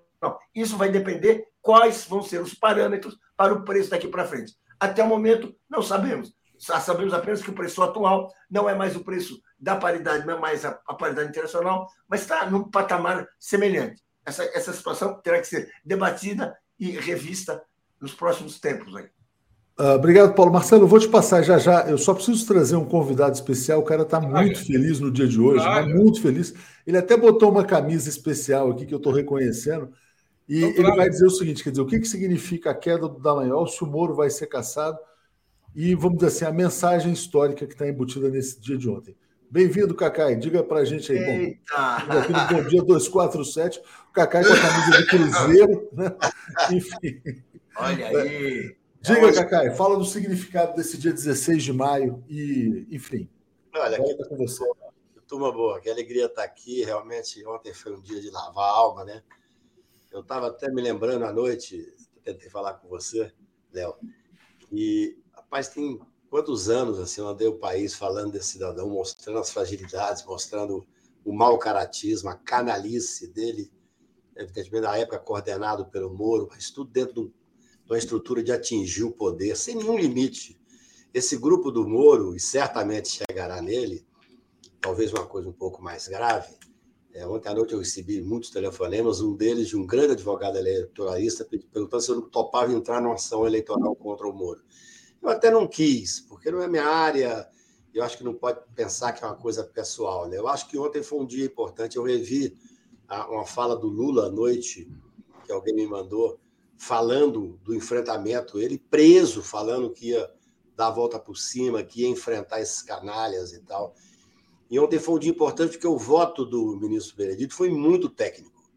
Foi muito técnico e tem uma, uma, uma jurisprudência sobre isso. É claro que esse cara, esse Deloyal, Deltan, ele tentou fraudar a lei. É um covarde. Quer dizer, enquanto ele era procurador da República dessa operação é, Lava Jato, daquela força-tarefa, ele fazia isso N vezes. Isso é que é importante dizer. Essa fraude à lei é, é, um, é, um, é quase um, uma característica desse grupo. Eles fraudavam sob todas as formas. A mais grave, para mim, a mais aterrorizante, eles terem assumido que prendiam a pessoa para fazer a delação. Isso é uma fraude à lei. Então, eu acho que foi um dia simbólico sobre esse aspecto. O tribunal, de uma forma técnica, o voto do Benedito, até foi bom que tenha, tenha sido o Benedito o ministro relator, porque o Benedito é incapaz de ter ódio, o voto dele é técnico. Aquele voto proferido por mim teria uma pitada de ódio, proferido pelo, por dois ou três ministros teria também uma pitada de ódio. O Benedito não, ele foi lá e fez o um enfrentamento. E acho que para o país é muito importante a gente ter a certeza de que nós vamos fazer uma revisão de alguns absurdos que foram feitos nos últimos anos. Eu estou convicto que isso vai acontecer. E quero falar uma coisa com toda sinceridade. Parabenizar vocês pela importância que tiveram nesse processo, naquele momento em que a grande mídia estava apoiando de uma forma quase, assim, muito vergonhosa, mas quase, eu diria, obscena, esse grupo de Curitiba. Nós tínhamos muito poucos espaços. Eu me lembrei ontem, num pequeno artigo que escrevi, é, que ainda no ano de 14, quando começou a Lava Jato, em setembro, eu era advogado Alberto Youssef, eu fiz uma corpus no STJ que poderia, a tese era muito boa, poderia anular a Lava Jato. Descobri que, através de um advogado do, de Curitiba, que esses procuradores, coordenados pelo Deltan, exigiram do Alberto Youssef que me trocassem de advogado e que desistisse do habeas corpus. Ali começava a fraude já. Foi quando eu senti que alguma coisa estava errada, quando eu comecei a andar pelo país. Então, eu acho que ontem foi um dia importante, que foi realmente um, um voto técnico, um voto sem rancor. Assim, eu, não, eu, eu sou sincero, eu não consigo muito. É por isso que eu poderia ser juiz, sabe, gente? Porque eu seria parcial. Aquilo que eu critico no, no, no Lula, no, no, no, no Moro, eu faria, porque é muito triste você ver um grupo coordenar o país. Agora está sendo aprofundado. Que, porque quais os interesses que eles tinham, os interesses de trazer empresas americanas, de quebrar as grandes empresas brasileiras no setor. É muito importante ver. Eu, na época da delação da Odebrecht, eu nunca trabalhei com delação, eu disse: não existe delação de 77 pessoas. O requisito básico da, delação, todos vocês sabem disso, é a espontaneidade em qualquer texto sério sobre o assunto. Como é que 77 diretores da empresa podem, de repente, resolver fazer delação? O livro do, do, do Emílio Odebrecht, que ele até me honrou terminou citando um artigo meu, é, o livro dele demonstra isso claramente. Então, eu acho que ontem foi um dia importante para o Brasil. Acho que nós estamos começando a fazer o enfrentamento. Esses julgamentos do, do 8 de janeiro vão ser importantes. Está faltando chegar nos fazendeiros que, e nos outros empresários que financiaram, nos políticos, que tem pelo menos sete ou oito políticos que participaram ativamente do golpe, e agora com esse momento que nós estamos vivendo, que aí é, é aquela história que eu conto de Minas Gerais, eu já devo ter contado aqui, quando eu fico vendo essas, esses depoimentos do Bolsonaro e essas contradições, agora vai, vai o Major depor, ele ontem colocou o Major numa situação muito delicada, a Polícia Federal fazendo um trabalho técnico, eu, só para terminar, que eu estou chegando aqui meio de bicão, é, eu, muito bem-vindo. Eu me, lembro, eu me lembro de uma história, eu morava em Patos de Minas, não tinha muito o que fazer, e cidade do interior tem sempre, sempre aqueles bêbados e final de noite e tal. Né? Não tinha, não tinha nem televisão. E tinha lá um baiano que vivia na rua e também um gaúcho. E eles se bicavam, prometiam matar um ao outro. Então, um dia, o gaúcho apareceu morto. A polícia não teve dúvida, foi lá e prendeu o baiano. Levou na frente do juiz, o juiz perguntou: o senhor matou o fulano? Ele disse: doutor, achar bom é crime. Aí o juiz falou, como assim? Eu falei, não, matar não matei, não. Achei bom demais ele ter morrido. Achar bom é crime. Ô, Cacá, deixa eu só achei muito engraçado aqui o, o superchat do Cristiano Paulino, dizendo: nobres companheiros de luta, que dia espetacular, vocês e nós somos parte disso. Mereceria um superchat de 100 reais mas essa camisa do Kaká inviabilizou. Acho que ele é atleticano, acho que ele está feliz. Mas é olha, é eu acho que o Kaká está devendo R$ reais ao 247, porque o Cristiano só deu 11, ia dar é 100. É farei, Cacai... farei com o maior prazer. Farei, em nome do meu Cruzeiro, farei com o maior prazer. Agora, eu queria só fazer um comentário. Eu Fala, acho, Cacai, que ainda há muito crime da Lava Jato para a gente levantar e trazer à tona. Eu estou com aquela decisão em que o Sérgio Moro impediu que a Corregedoria da Polícia Federal investigasse os delegados da Polícia Federal que se macomunaram com a Meire Rosa, que era a, a contadora do Youssef, para que ela ajudasse a, a criar provas, a montar provas.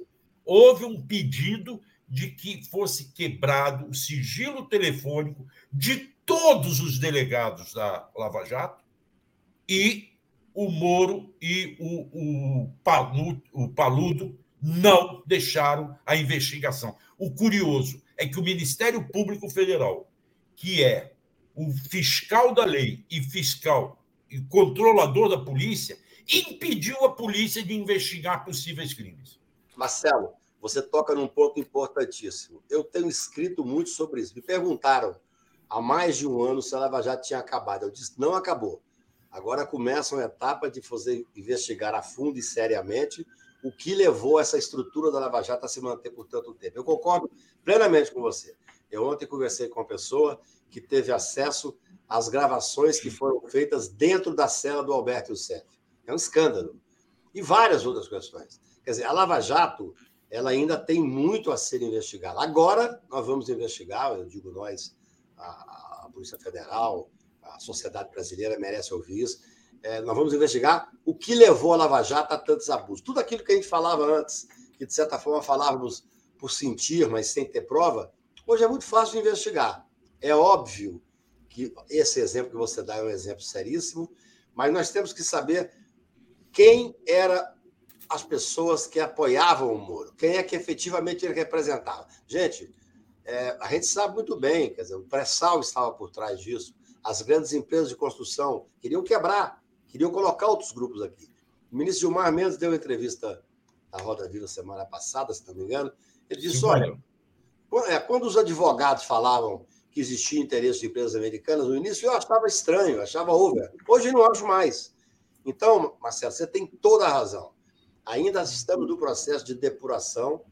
É, você veja bem, é, o ministro Lewandowski era o, era o, relator daquele caso que agora foi para o ministro é, Toffoli.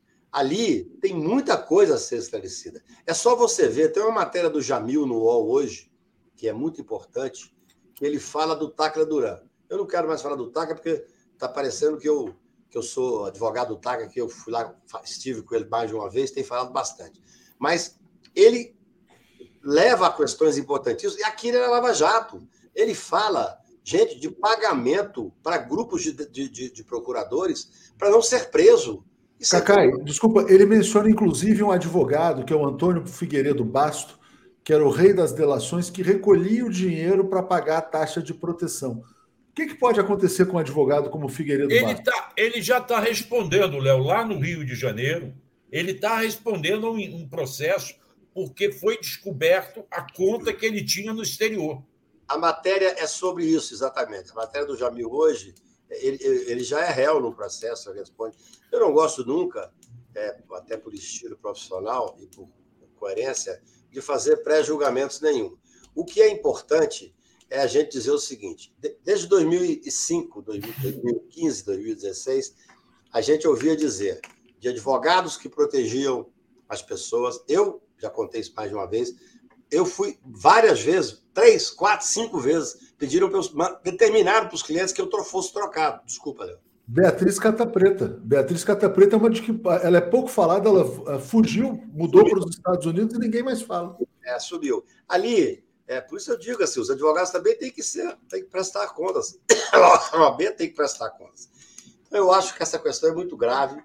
nós vivemos uns, uns momentos realmente de um grupo que conseguiu dominar o país. Ele, ele de certa forma, ele, ele é poderoso do país. E veja bem, com êxito, gente. Esse grupo foi que elegeu o Bolsonaro.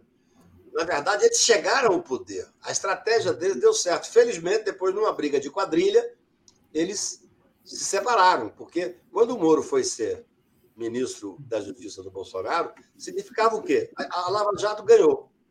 A Lava Jato conseguiu eleger um presidente da República, um fascista desqualificado, um cidadão que certamente em muito pouco tempo estará pagando. Hoje saiu uma matéria. Essa semana eu tive uma, uma reunião com uma pessoa que me procurou, isso tem acontecido muito agora, dizendo que eles tinham um plano de prender determinadas figuras se ganhasse o segundo turno. Esperavam ganhar, esperavam ganhar o, o segundo mandato para se tornarem realmente mais fortes ainda.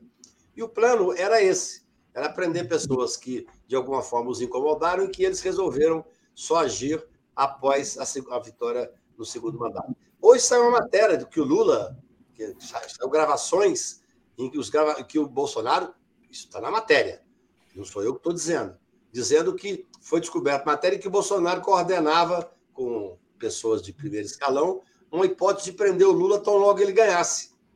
Nesses o Lula e o Alexandre né, de Moraes. Agora, Cacai, eu queria saber uma coisa de você.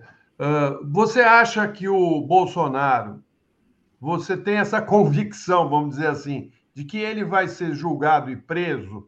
Você acha que todo o prejuízo que foi causado para levar a eleição dele, né, uh, desse grupo fascista chegando ao poder, né, uh, as empresas de comunicação que estiveram intimamente ligadas a todo esse processo desencadeado pela Lava Jato, vai responder pelo que fez?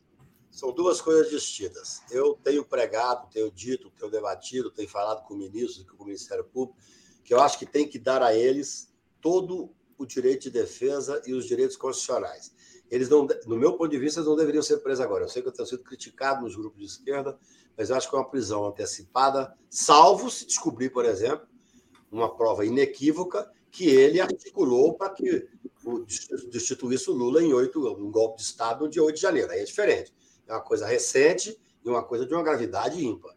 Se não, esses processos que estão todos aí, eles devem ter o seu rito normal. Do meu ponto de vista, eles serão processados e, ao final, serão condenados.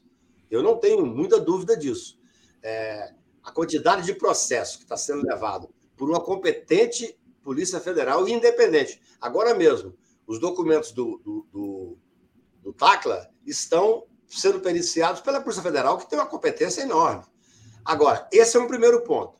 Eu acho que não poder precipitar. Acho que qualquer ato agora de uma prisão que seja é, preventiva, neste momento, é ruim, até porque todos nós, advogados criminais garantistas, que brigamos tanto para manter o Estado Democrático de Direito, somos contrários às prisões antecipadas.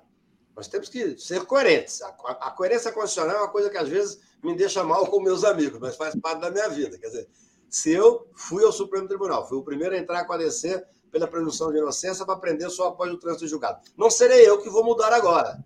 Mas, salvo se tiver algo que realmente justifique, porque, veja bem, estão dizendo aqui em Brasília que vão surgir provas evidentes da participação do Bolsonaro no 8 de janeiro. Aí é diferente. Vai ser ruim para o país, vai mexer o país, mas aí é necessário agir. Ponto. Segundo ponto, as empresas não vão cumprir, não vão, não vão ser responsabilizadas. Não vão ser. Na verdade, elas estão mudando. A, a, a vida é muito danada. O poder tem uma, uma força atrativa enorme. O que se pode ser feito, e aí vai depender da competência que eu acho que não está tendo específica desse governo, até porque está tudo muito tumultuado, é fazer uma, uma, uma discussão séria sobre a, a, a, posição da sociedade junto a essas empresas. Não acredito que vai haver condenação pelo fato de elas terem apoiado. É, é gravíssimo. É que eu lembro, viu? Uh, desculpe, Cacai. Eu lembro da escola base. As, as grandes redes de televisão foram condenadas e tiveram que pagar para uh, alguns dos donos da escola uh, pelo fato de terem uh, levado a cabo uma denúncia que não procedia né, e, e ter, de uma certa maneira, feito pré-julgamento, porque essa é a questão. Foi feito pré-julgamento. É, foi né? assim, do meu ponto de vista, tem uma diferença. A escola base foi um exemplo que fez, por exemplo, com que a, a Folha de São Paulo, a partir daí, você sabe muito melhor que eu, é, lançou o seu, o seu manual, tem que ouvir o outro lado e tudo mais. Aqui foi uma coisa que mexeu muito. Mas era um, um escândalo de, de, de, do jornalismo pegar um caso específico e massacrar uma família, que infelizmente ainda acontece. Agora, é muito diferente de você ter os grandes grupos, e aí sim num concerto extremamente perigoso, tentando continuar dominando o país. Não é que começar a dominar, não. É continuar a dominar, só que agora com um cãozinho amestrado como presidente da República. Eu não acredito. A minha visão é que podem mudar algumas questões, a discussão pode virar. Vai depender muito de como o Lula vai tratar essa questão, como o governo Lula vai tratar. O, o Brasil é um país muito danado. Está saindo um artigo meu amanhã, eu, depois eu escrevi outro, porque aconteceu o caso de Então, o Brasil é assim, todo dia tem uma coisa nova. Você veja bem, a questão do agronegócio. Os, o, parte do agronegócio fez do governo Lula e do Lula o inimigo público número um. É um financiar esse movimento, parte, uma parte até pequena, eu entendo. No entanto, quando tinha o governo Lula, eu sou amigo de, e advogado de vários grandes agropecuaristas. Eles achavam que a política era excelente para o setor. O que, que mudou, na minha visão, agora com o governo Bolsonaro? Não é nem a política, não. É que o Bolsonaro abriu as porteiras e deixou a boiada passar, desregulamentou completamente.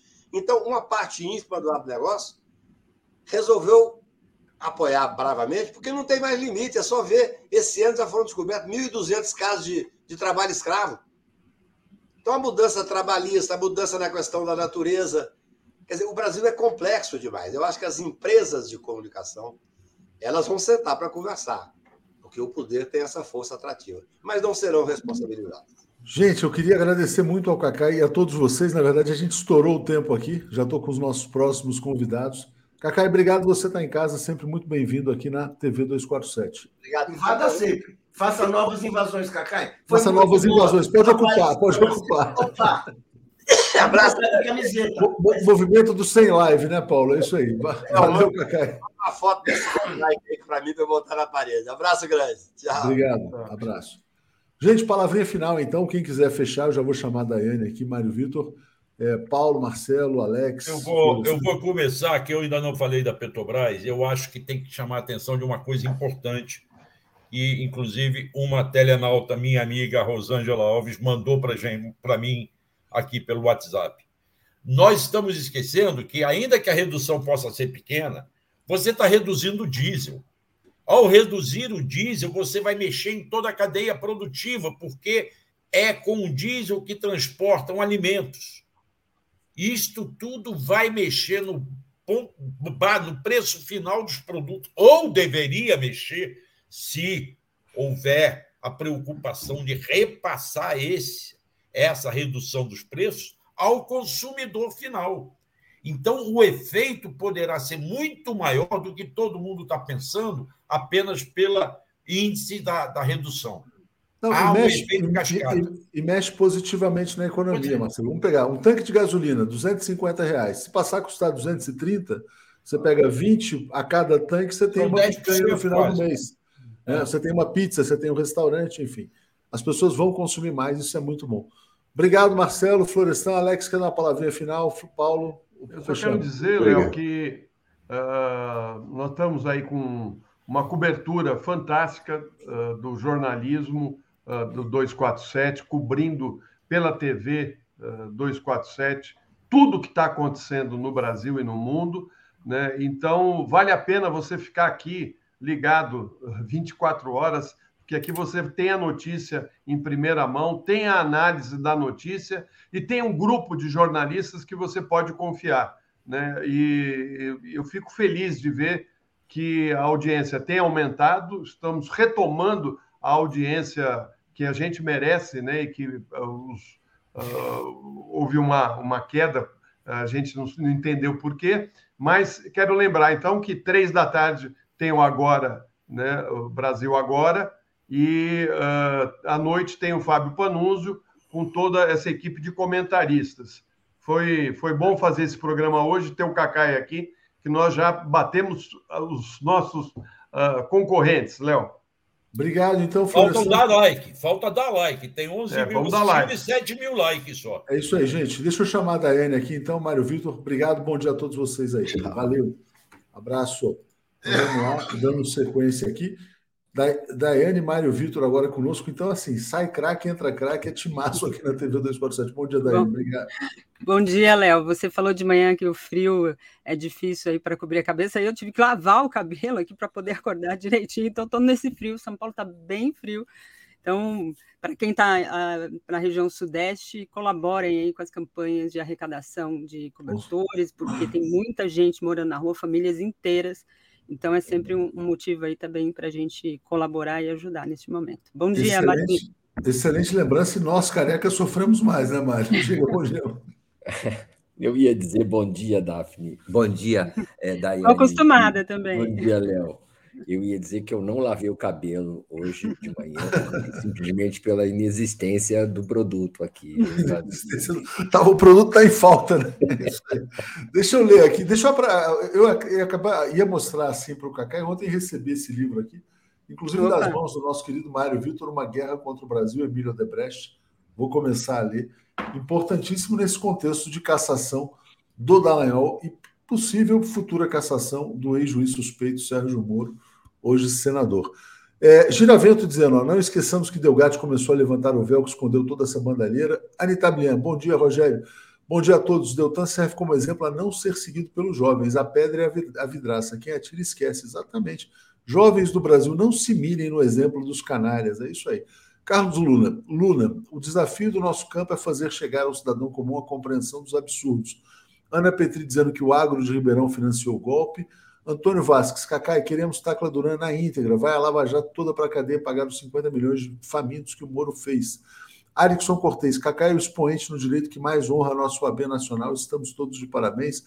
Muito obrigado aqui a Naomi Cato, que mandou um super superchat, ao Roberto Santana também, ao Cristiano Leal, né, ah, que já tinha lido ah, sobre a- a- o apoio ao Cacai, Mônica Mello mandando um abraço de Recife, o Antônio Vasques exaltando o 7 a 0 obrigado ao Miguel Silva também, o Evandro Lisboa, né?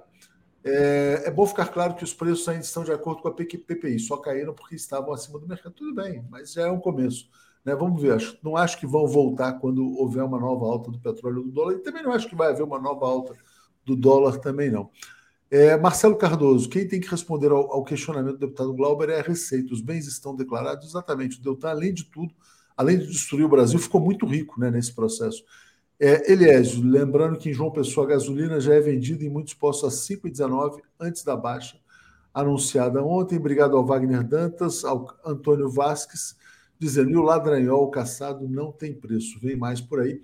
Parei aqui, Daiane, no Giravento Comunicação. Vou passar para vocês. A Daphne teve um imprevisto hoje. Obrigado a Daiane por estar aqui conduzindo. Bom dia, então, ao Mário Vitor. Valeu, gente. Bom dia. Bom dia. O pessoal sempre confunde meu nome com o da Daphne, então tá tudo certo, tá tudo em casa, sem nenhum problema. É, Mário, tem um grande artigo teu, fala um pouco do que foi abordado aqui na primeira parte aqui do Bom Dia, falando é, um pouco do gancho que o Cacai, é, a partir do, de questionamentos feitos aqui pelo Florestan, trouxe em relação à mídia. Eu vou até colocar aqui na tela para quem quiser depois ler no detalhe, vale a leitura né, aqueles artigos que te acrescentam bastante informação, está aqui. Mídia corporativa brasileira é caçada junto com o seu herói Deltan Dallagnol. Acho que o, o Mário conseguiu botar num título que é difícil, né, é, essa síntese desse momento, que também é um pouco de catarse para muito de nós, né, diante de tudo que a gente enfrentou, mas da realidade fática do papel que essa imprensa cumpriu é, neste, neste processo, né, Mário? Fala um pouco para gente. É, o, o que eu trago aí nesse artigo, que acabei de fazer na madrugada, é que, bom, é um artigo, na verdade, trata de vários temas, e inclusive trata do livro ah, Uma Guerra contra o Brasil, não é? Do Emílio Odebrecht, que acabou de sair, e da maneira como esse, como esse livro tem sido abordado pelos poucos é, artigos na mídia. A, o livro É, quase não tem uma página que não trate da, do papel da mídia. É, esse livro que está sendo mostrado aí, Uma Guerra contra o Brasil, como a Lava Jato destruiu a indústria pesada, e, e tem um, um subtítulo ali um pouco maior, não é?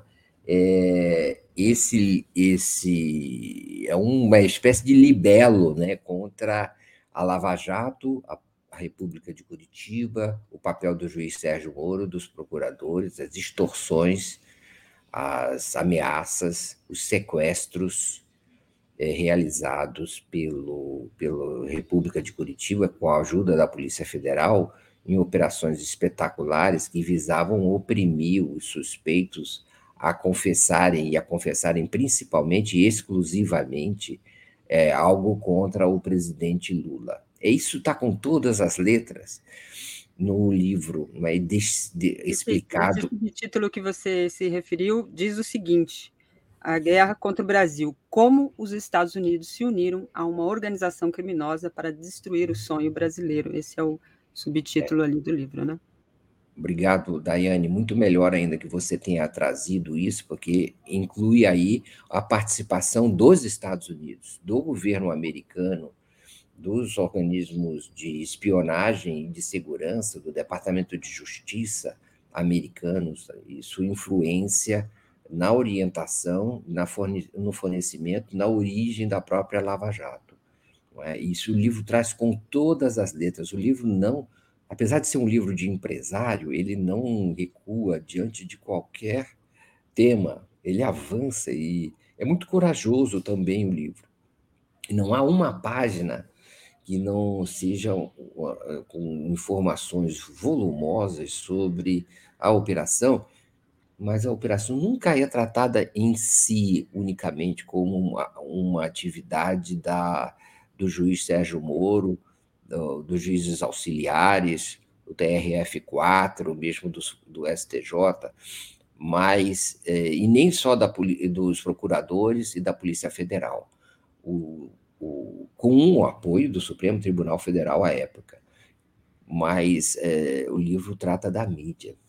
Não há página que o livro não fale da mídia, do papel que a mídia é, em conluio com a República de Curitiba, é, contribuiu para fazer esses heróis, para constituir é, dar, é, o, o, espetáculo que acabava oprimindo as famílias, os suspeitos, um, é, registrando não é, suas prisões, divulgando seus nomes, é, destruindo mesmo suas reputações é, é, não, há, não há página sem que isso seja tratado. E é, curioso é que a, a, a, própria mídia nas matérias agora, né?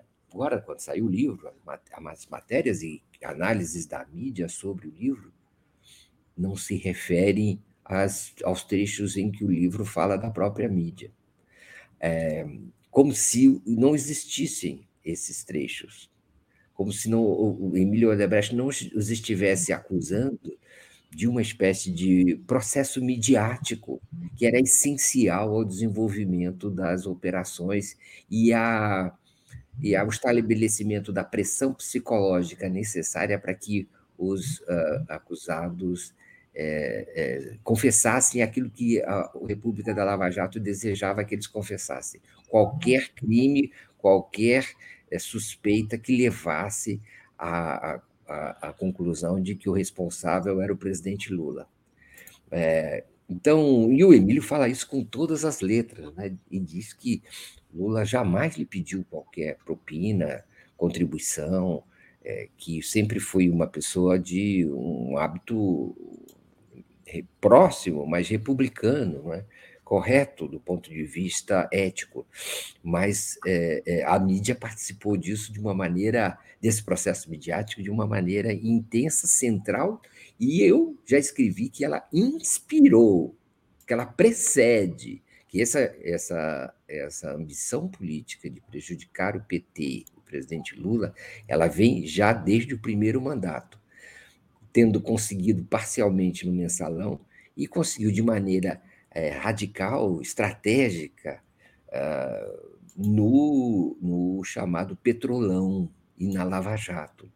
É, então, a gente fica na dúvida sobre quem inspirou quem, se foi a República de Curitiba que criou esse, esse, esse processo, essa missão, ou se foi é, a, a, a própria mídia que já há anos procurava uma brecha em que colocar é, a sua, a sua, as suas preferências políticas e encontrar um esquema judicial que é, fosse correspondente a elas. De certa maneira, o jornalismo dos anos 90 e dos, dos anos 2000 já era uma espécie de busca desesperada por uma, uh, por, um, por uma corrupção generalizada que estivesse entre os políticos e que acabou se encontrando, ou se encontrando os agentes para realizá-la no campo judicial, justamente em, no advento de Sérgio Moro e Deltão Dallagnol, os procuradores de Curitiba,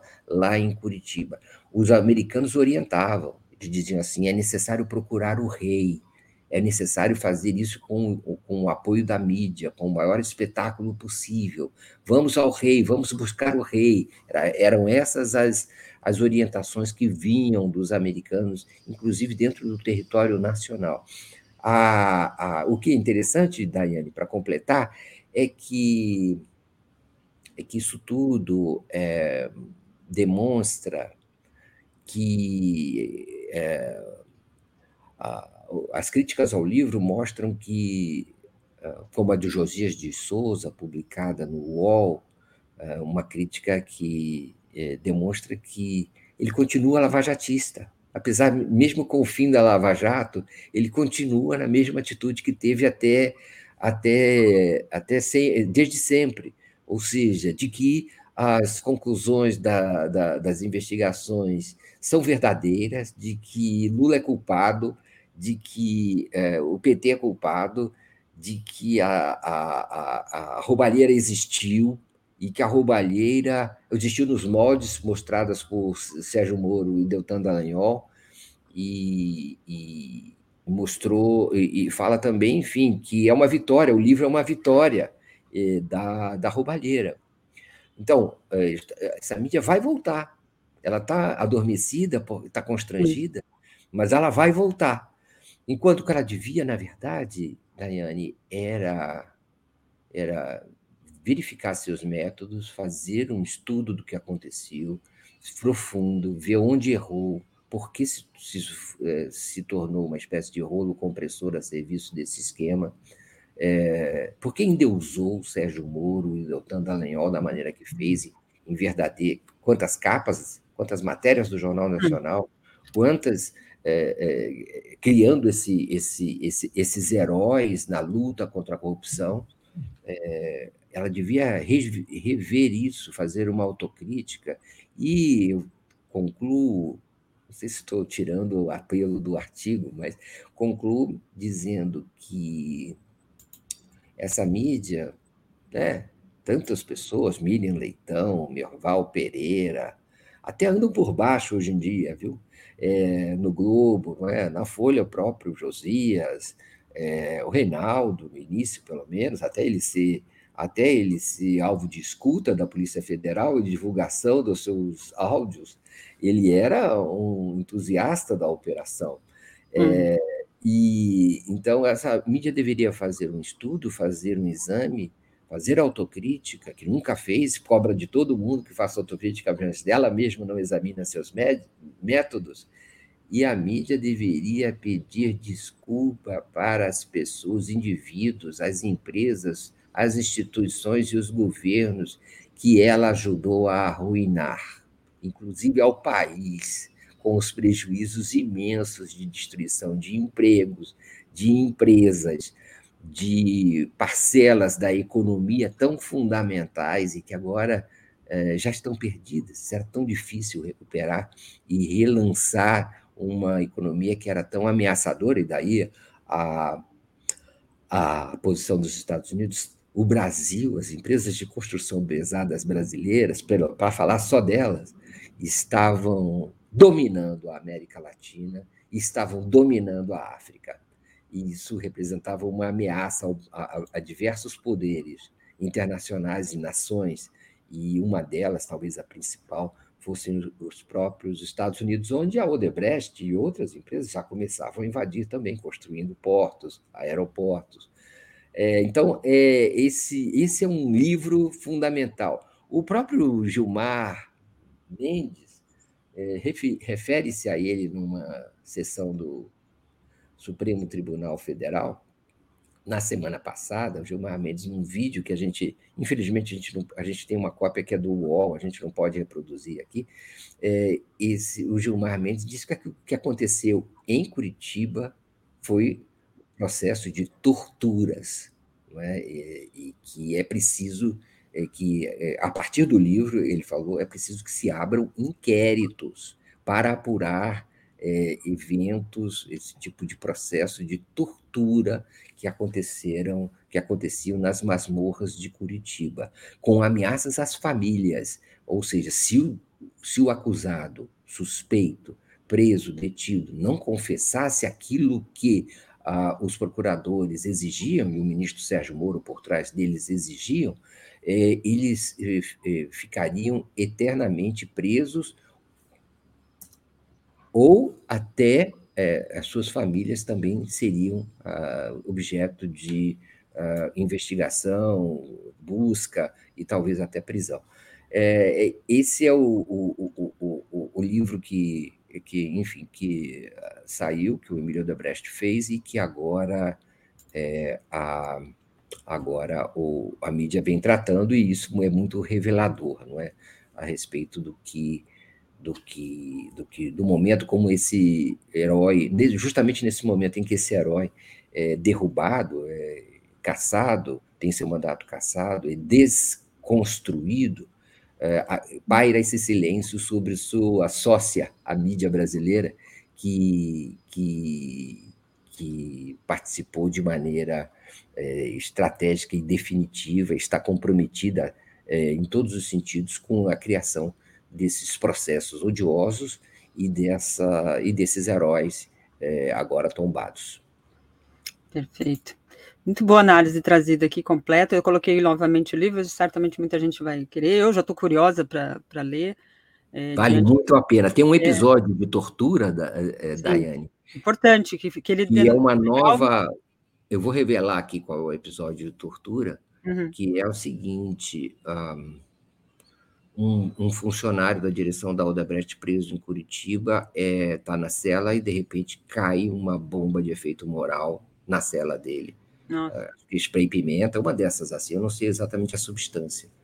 E, e você imagina o, o tipo de, de desespero que a pessoa vive com aquele tipo, dentro de uma cela fechada é, quase que uma repetição, uma sugestão daquele. E, e, a alegação foi de que foi sem querer. É, eu não sei exatamente uhum. como é que isso não acontece. Existe. E, não existe. E, não, mas não tinha sido revelada ainda, só no livro, e a alegação era de que também.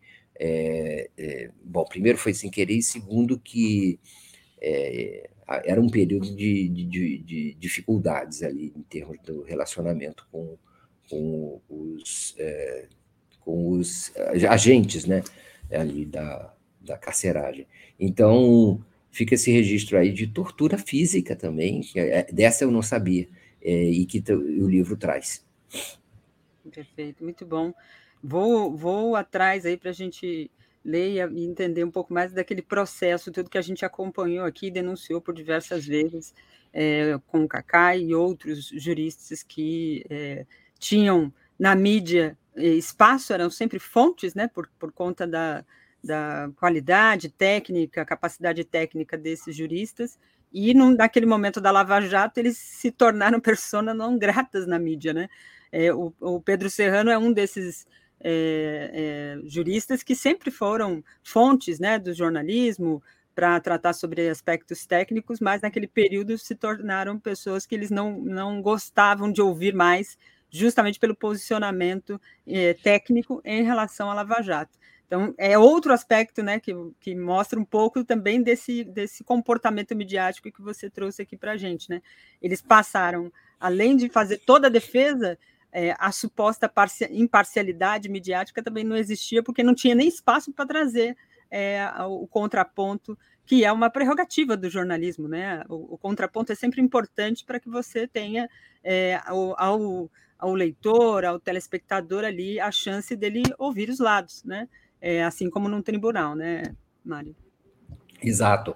O, é, o que acontece é que parte desses, é, desses é, técnicos, juristas, especialistas, estudiosos, pesquisadores, militantes do direito, hum, serão ouvidos sobre tudo, a partir de agora serão reincorporados, mas não sobre para comentar o que acham da cobertura da mídia nesse período, porque esse é um assunto tabu, um assunto vetado, não tem espaço para esse tipo de coisa. Até os comentaristas serão, eu tenho a impressão, ao longo do tempo, reciclados. Mas uhum. já houve épocas em que eu acho Miriam Leitão, Reinaldo Azevedo, Josias de Souza, Merval Pereira eram mais assíduos e mais é, agudos, orientadores da opinião desses veículos em relação aos temas é, da justiça brasileira. É. Eles próprios já recuaram e, as, e novos surgiram, uma, novas gerações estão surgindo. E essas gerações têm uma atitude, vamos dizer assim, menos é, partidária. E, no fundo, no fundo, a mídia brasileira virou partidária. Ela disse que o 247, isso, nós somos partidários, somos petistas, o que não é verdade, mas ela mesma, desde sempre, fez uma cobertura partidarizada do, do, da, dos acontecimentos em torno do, do governo do PT. E especialmente quando surgiu a Lava Jato, aí ela embarcou com tudo não é? E ela deixou inteira, abandonou toda, totalmente os critérios técnicos e éticos nas coberturas, que é dar voz a todos os lados equanimemente, não é? Manter as, as pessoas na condição de suspeitos, não participar de é, de pools, como a gente chama, pool, quer dizer, se juntar, se coligar com outros eh, jornalistas e muito menos com é, se coligar com ah, o governo, com o Estado, com é, as autoridades que querem oprimir e investigar é, os indivíduos. É, é, então, a, a, mídia se partidarizou inteiramente e, e, e se, se, se rendeu graciosamente, voluntariamente, aos poderes eh, maiores do Estado, que ela devia, antes de tudo, investigar, não é? é vigiar, é, estar do lado dos direitos, estar do lado dos que estão numa relação de eh, menos poder, mais fracos. Não é? Tudo isso foi abandonado. E, e agora, as gerações mudam, mas jamais a mídia vem abrindo espaço para questionar seus métodos nesse episódio histórico específico. O que quer dizer, talvez, que se ela não fizer isso, ela corre sério, sério risco, e já está sob, esse, sob, esse, é, sob essa ameaça, sob essa questão, de perder a legitimidade necessária para continuar existindo Exato. como mídia classificada como mídia profissional. É, o que está em questão é um processo de fermentação que pode levar, Daiane, à própria, ao próprio questionamento do lugar dela, ou seja, a sua inviabilização como, como instituição. O gênio da lâmpada saiu e foi atacá-la também, né? Eles, eles tiraram o, o monstro da, da, da, o ovo da serpente lá e esse ovo da serpente começou a atacá-la, principalmente a Globo, que era o principal alvo ali, né? Então é, é, é, o Mário está trazendo uma análise aqui para a gente de um contexto que ainda está em processo, né? As coisas estão acontecendo é, diante dos nossos olhos, o que geralmente é, a gente faz uma análise no depois, no pós, e tenta é, criar um prospecto para frente. Não, essas coisas estão acontecendo. Vou ler aqui alguns comentários dos nossos internautas, agradecendo muito e pedindo para você dar o seu like aqui. Sei que esse horário aqui é um horário diferente, né? Tem muita gente que tá, começa a assistir, daqui a pouco vai trabalhar, vai fazer alguma atividade. Então, vou agradecendo, mas vou pedindo para você dar o seu like aqui.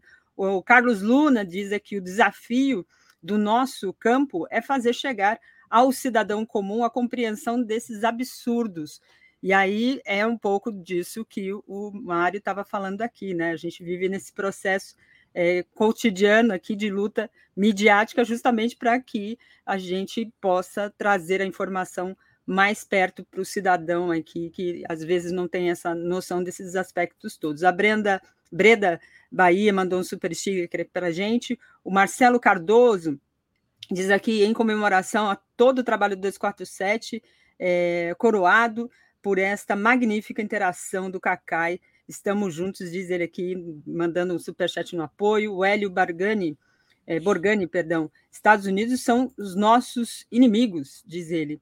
Aí tem aqui também a Lia Oliveira, querida.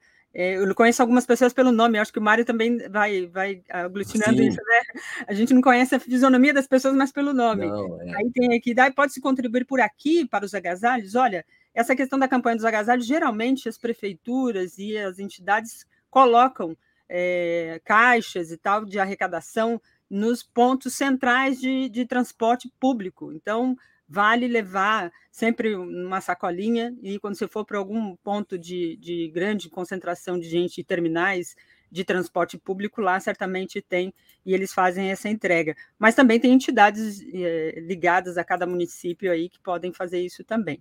O Elson Soares Júnior manda aqui o seu, a sua contribuição com a gente, se inscrevendo no canal. Então, obrigada pela sua participação aqui conosco. Miriam Goldfeder também mandou um super sticker aqui também no apoio. A Maria Noemi diz aqui, Dai, comemorei muito com uma geladinha ontem, né? Acho que estava todo mundo nesse clima, assim, um pouco de 7 a 1 mesmo, né? A favor nosso, claro. Então tinha muita gente nessa vibe. Eu estava aqui fazendo o programa ontem também nessa, nessa, nesse espírito. O Júnior é, Ronieri Diz aqui, Dai, parabéns pelo programa com a menina do arco-íris. A menina do arco-íris era a Carla Teixeira, né? Que estava com cenário de arco-íris e tal. Eu estava aqui, Mário, fazendo o programa ontem, fazendo também essa leitura pessoal, individual, né? Daquilo que a gente foi fazendo ao longo desses anos todos. Eu entrei aqui no 247 é, eh, já fazendo o Estado de Direito, um programa justamente focado é, nas questões jurídicas, pela minha formação, mas principalmente por conta da Lava Jato. Né? Então, é, é, olhar, assistir, esse, esse, fazer essa, essa leitura também desse tempo, me fez olhar para a minha trajetória aqui no 247, que foi muito focada nesse, nessa questão. Eu me lembro, Mário, de, na faculdade, enfrentar professores em sala de aula fazendo um discurso lavajatista, que tinha que, tinha que não, não tinha regra, porque era preciso fazer isso, né? os fins justificando os meios, etc era isso que a gente tinha, era, como diz o, o Serrano, né, disse por vezes aqui no Estado de Direito, nós vivemos o terraplanismo jurídico. Esse terraplanismo, você citou o Gilmar Mendes, você acha que esse terraplanismo está numa fase já é, final ou ainda do ponto de vista jurídico tem muito a andar? A fala do Gilmar Mendes é muito emblemática.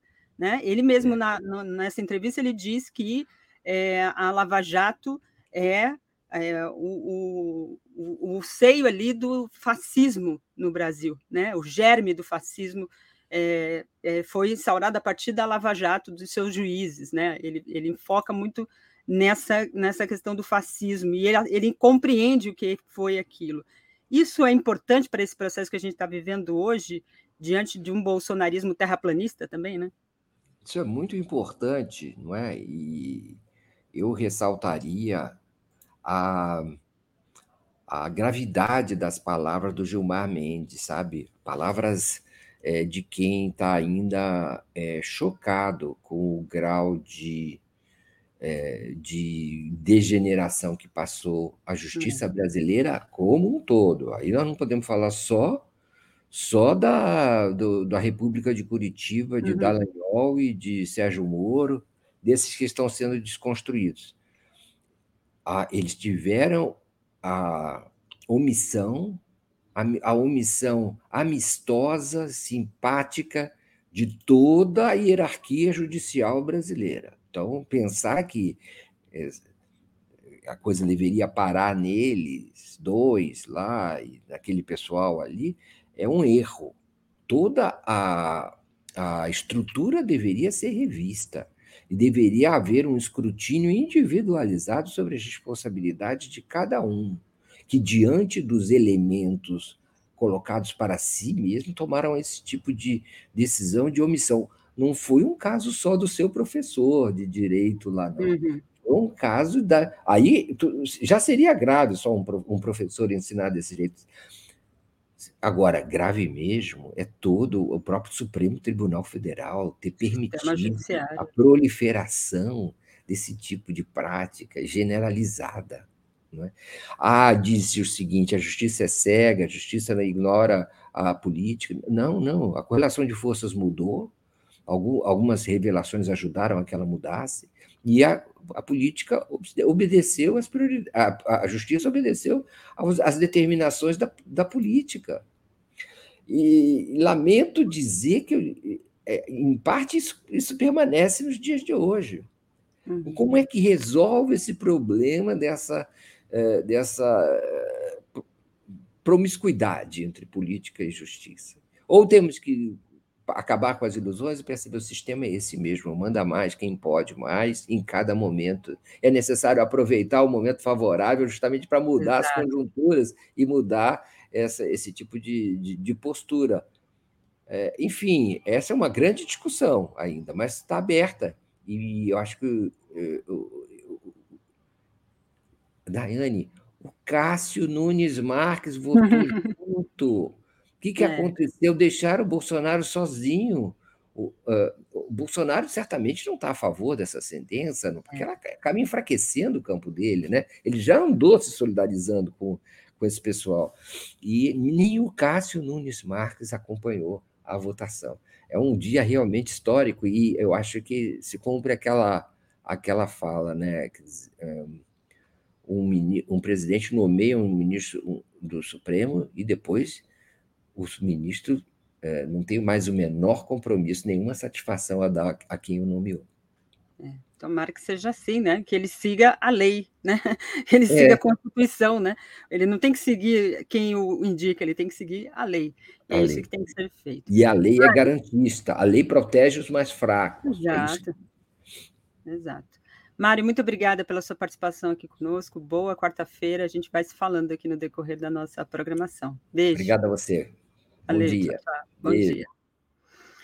Aqui vou ler alguns comentários, nós já estamos com o Eduardo Guimarães aqui na nossa, na nossa sala de espera. Vou ler rapidamente aqui alguns comentários dos nossos internautas, já para passar aqui, não deixar é, muitos superchats aqui na gaveta. Está aqui o Luiz Benevides, querido amigo, parceiro aqui de online, né, de, de redes sociais, ele diz: Daia é a maior expressão do número 247.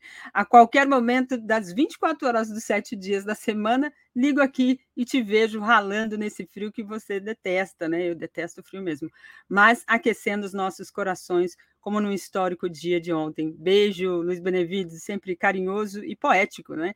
A Biase Arquitetura também mandou um super é, sticker aqui para gente, obrigada. Lia Oliveira, ela explica aqui, ó, é que eu sou do Rio de Janeiro, o frio é em São Paulo e Sul, Dai. É isso. É, é, talvez o que ela esteja dizendo aqui para mim é que esses pontos de arrecadação não tem.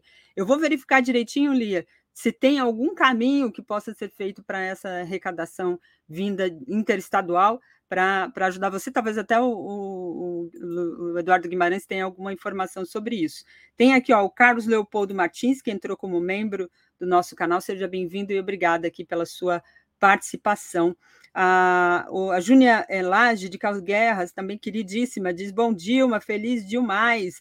Beijo para vocês do 247. Obrigada, Júnia, pela colaboração. Bora trazer aqui o Eduardo Guimarães. Eu não vi vinheta, então vou embarcá-lo sem vinheta. Bom dia, Eduardo Guimarães. Tudo bem?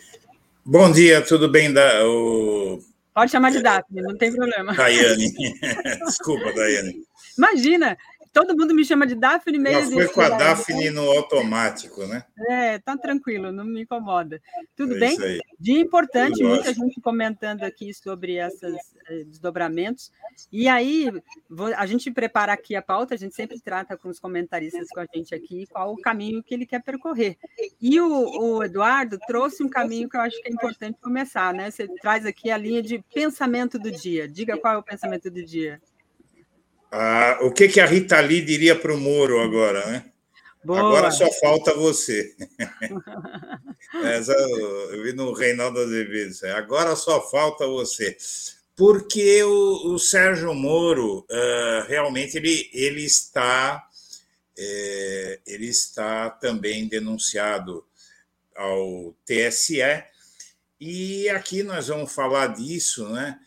Uh, se tem duas pessoas impopulares nesses tribunais superiores são uh, Moro e Dallagnol. Né? É mais ou menos a mesma coisa e nós vamos passar, eu não, não vou antecipar, mas a, a, em Brasília, é, acho que até o 247 deu uma manchete sobre isso, a, na verdade, a classe política está vendo o Moro como próximo, porque a, realmente nós, nós vamos explicar aqui, eu acho que você vai chegar nas matérias, eu não quero atropelar, mas é, realmente o ato é, que caçou o Deltan Dallagnol é um ato juridicamente perfeito, absolutamente bem enquadrado dentro da lei da ficha limpa, não é? Então não há muito o que ele dizer uh, e na verdade eu acho até que demorou porque ele já tem aí cinco meses de mandato. Uh, bom, na verdade ele começou a exercer em fevereiro, né? mas tem uns três meses de mandato aí, de exercício do mandato.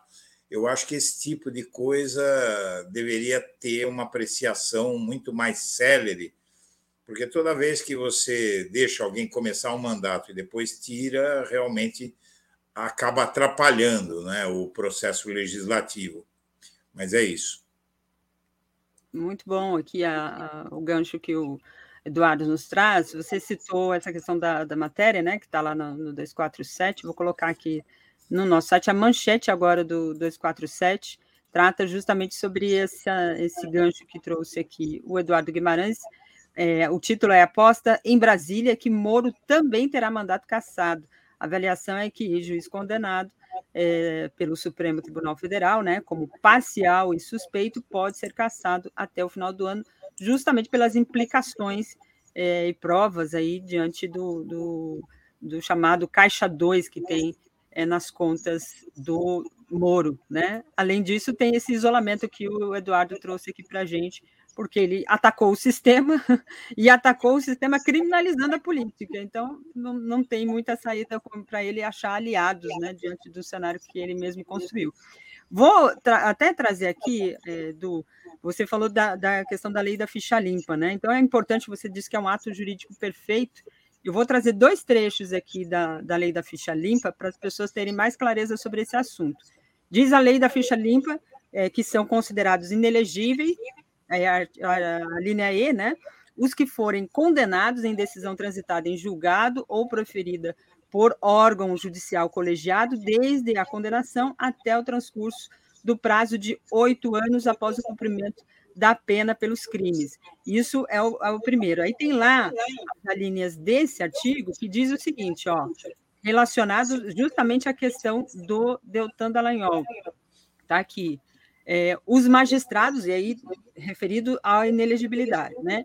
Os magistrados e os membros do Ministério Público que forem aposentados compulsoriamente por decisão é, sancionatória, que tenham perdido o cargo por sentença ou que tenham pedido exoneração ou aposentadoria voluntária na pendência de processo administrativo disciplinar pelo prazo de oito anos. Então, está aqui.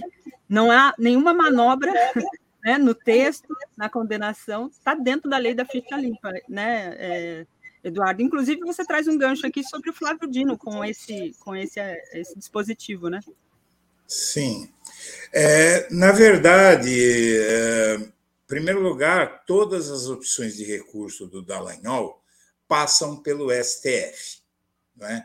Então, a gente começa por aí lembrando que o, o, o, o STF é, é, justamente o lugar onde tanto Moro quanto Dallagnol uh, eles vão ter muita dificuldade, assim como o Bolsonaro, né?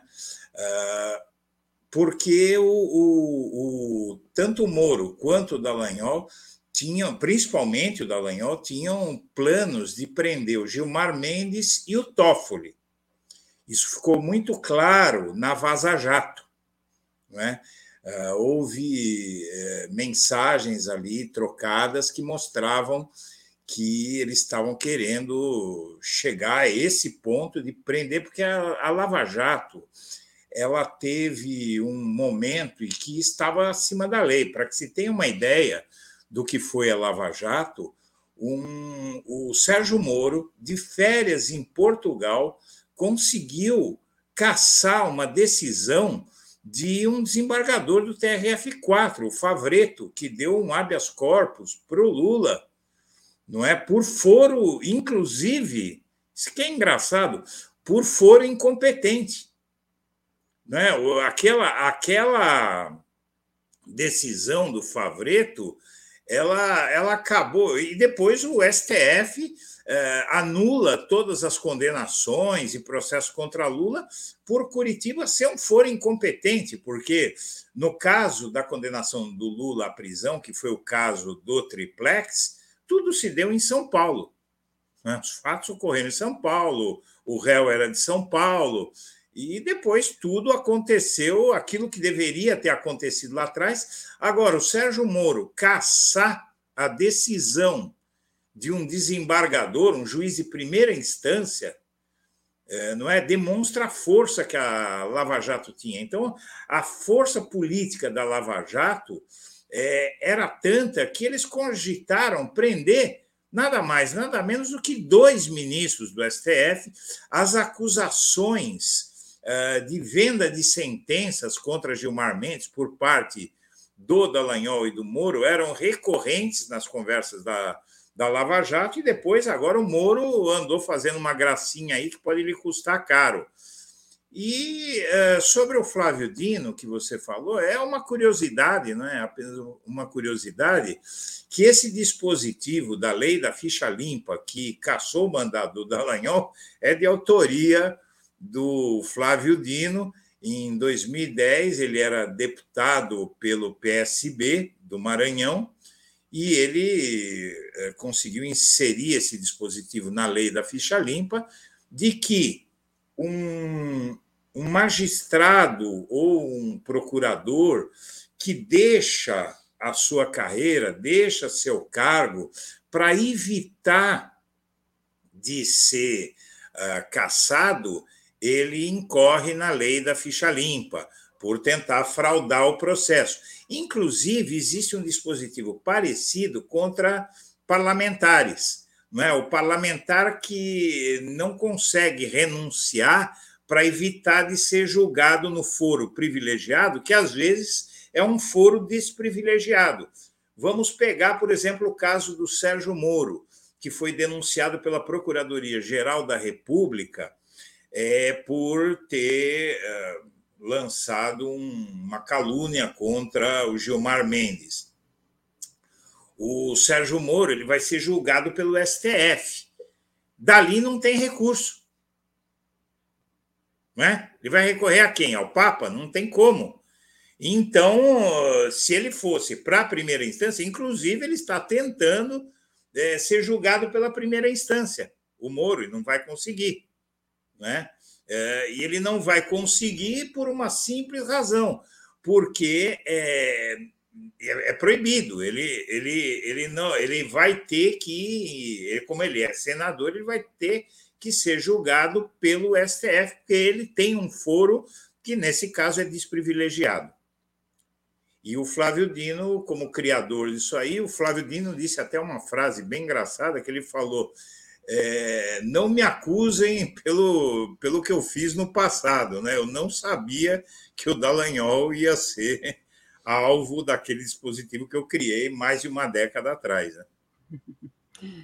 Boa do, do Flávio Dino, ele ontem também publicou um tweet, né? É, vou colocar aqui na tela também, tratando sobre esse assunto, dizendo, citando um, um versículo bíblico, né? Que o, o, Deltan também é evangélico, né? Então ele deve conhecer bem essa, essa versão aqui. Deixa eu, deixa eu abrir o teu som, que está dando um eco aqui para mim, eu acho que é o meu som, então. Deve ser o seu. Aí tem aqui, ó. é, sobre o julgamento realizado hoje no TSE. Lembrei-me de um texto bíblico que dedico ao presidente Lula.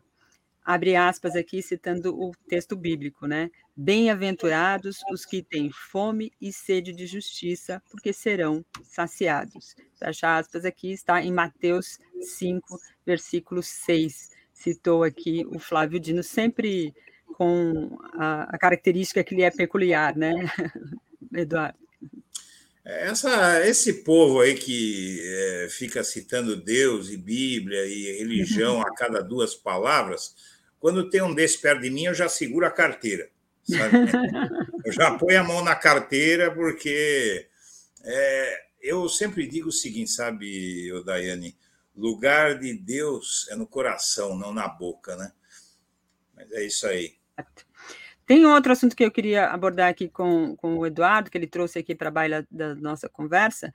É, é, ontem o, o, Bolsonaro ficou lá três horas e tanto prestando depoimento na Polícia Federal sobre é, o, a fraude né, nos cartões de vacina seu, né, da, da, da sua filha, é, e ali dos, das pessoas em torno dele que viajaram para os Estados Unidos. É, daquele depoimento, de três horas, é, foram abordadas muitas questões, né, Eduardo? O que, que você traria para a gente de algum destaque é, que tenha chamado a sua atenção nesse depoimento? E, no final das contas, o que, que a gente pode estabelecer que o Bolsonaro fez ali em relação a essa questão do cartão, hein? Então, o, o Bolsonaro ele acusou o Mauro Cid, como era previsível, é, acusou Mauro Cid de algo que dificilmente vai colar. Veja bem, ele diz que o Mauro Cid falsificou o cartão de vacinação dele sem necessidade e sem ele saber. Ele só não explicou qual é a teoria dele sobre por que o Mauro Cid faria isso ia falsificar, cometer um crime federal, um crime é, grave, não é?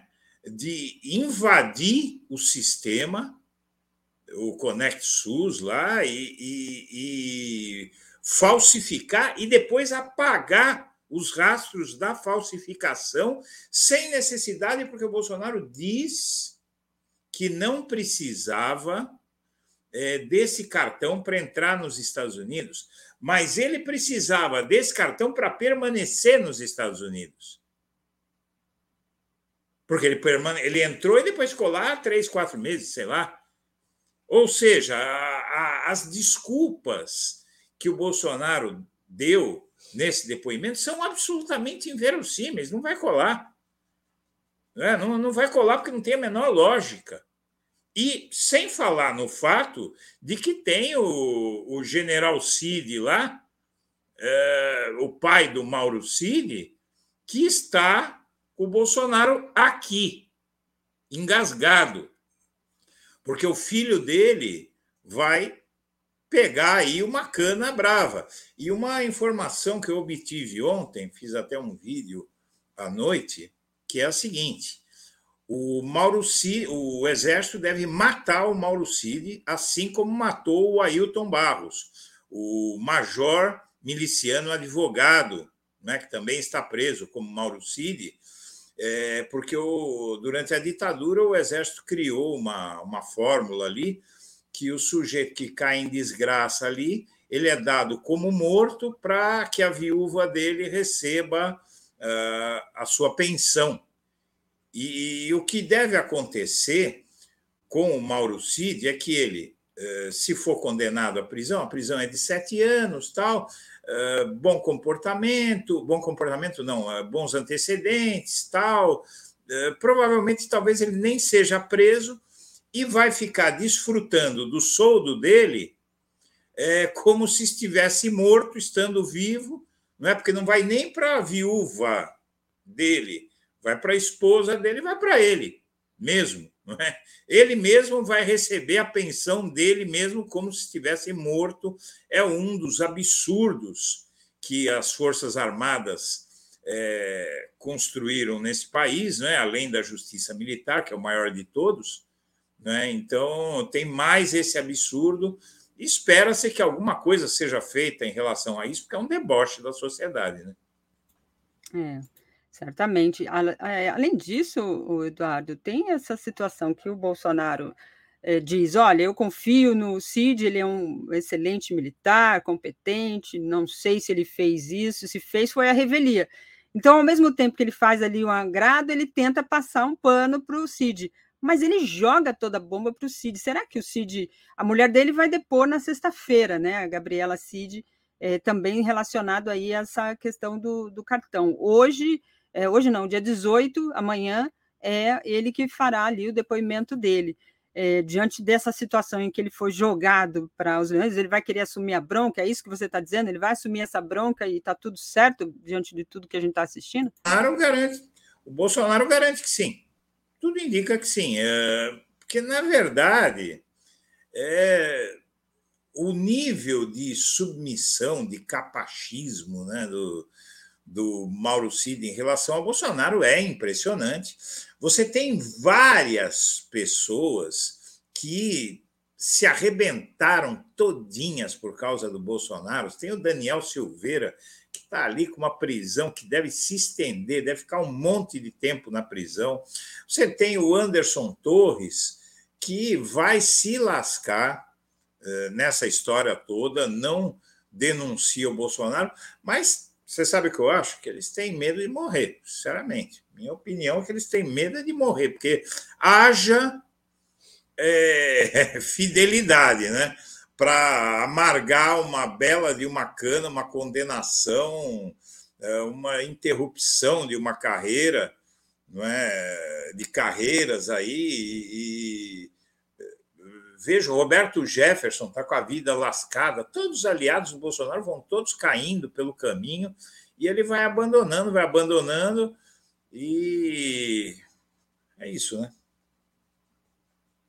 Vamos ver como é que se desdobra isso tudo, né? Esse comportamento do Bolsonaro. Você escreveu um artigo que está lá no nosso site, e eu queria puxar também aqui para a nossa conversa e pedir para os nossos internautas conferirem lá na íntegra o seu artigo, que fala ali do, do de que a Polícia Federal e o STF melaram é, os planos políticos do bolsonarismo. Queria que você comentasse sobre isso. É, há um cenário de muito desgaste. Ontem o, o Valdemar da Costa Neto estava lá na, na, Globo News dando entrevista e tal, endossando essa tese é, do Bolsonaro, do, do Mauro Cid, que ele não fez nada e tal, que se fez, quem fez foi o Mauro Cid, e também disse na entrevista que ele usa dinheiro vivo para pagar as contas, que ele saca o dinheiro lá e dá para a mulher dele, para justificar o comportamento de Bolsonaro em relação a Michele. Como é que você vê isso, hein, Eduardo? Então, o, o, o, STF, porque havia planos aí de Bolsonaro e Michele uh, encabeçarem uma, uma grande ofensiva pelo país de viagens e eventos e tudo mais. O Bolsonaro estava indo para Portugal para um evento da, como eles dizem, lá para a Cimeira, né?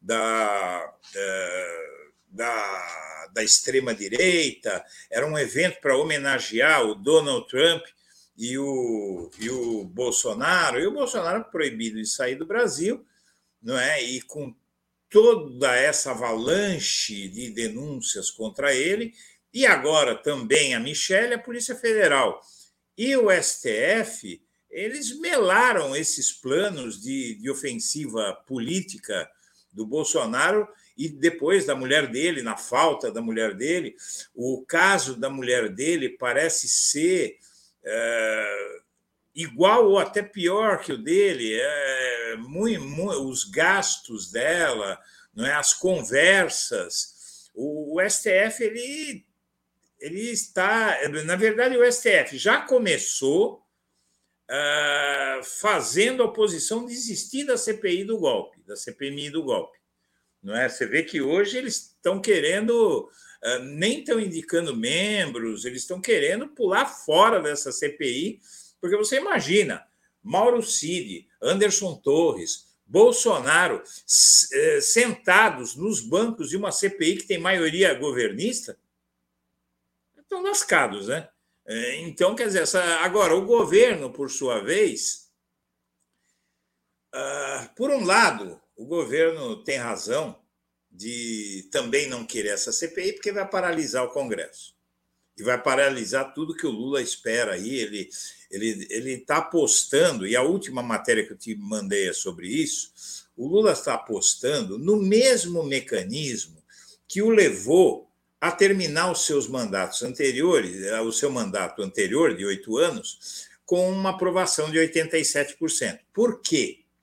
Porque o Lula está concentrando as ações dele uh, naqueles que estão passando necessidade, estão passando fome, estão tendo muita dificuldade. Então, hoje, por exemplo, o Lula dá uma paulada no bolsonarismo com o fim da parceria público eh, parceria uh, política de paridade internacional né, do, dos preços dos combustíveis, com isso ele reduz o, na bomba, ele reduz uh, consistentemente os combustíveis e o gás de cozinha. Isso vai ter um efeito muito grande. Uh, os programas sociais estão todos, o Bolsa Família está incluindo gente, está resolvendo os problemas. O, Bolsa Família ele dá, inclusive, mais do que o Bolsonaro deu com as suas bondades eleitorais. Saiu nos últimos dias uma, uma pesquisa é, que mostra é, pesquisa não, é a desigualdade é, caiu no Brasil, mostra, se não me engano, a IBGE que mostrou isso, né?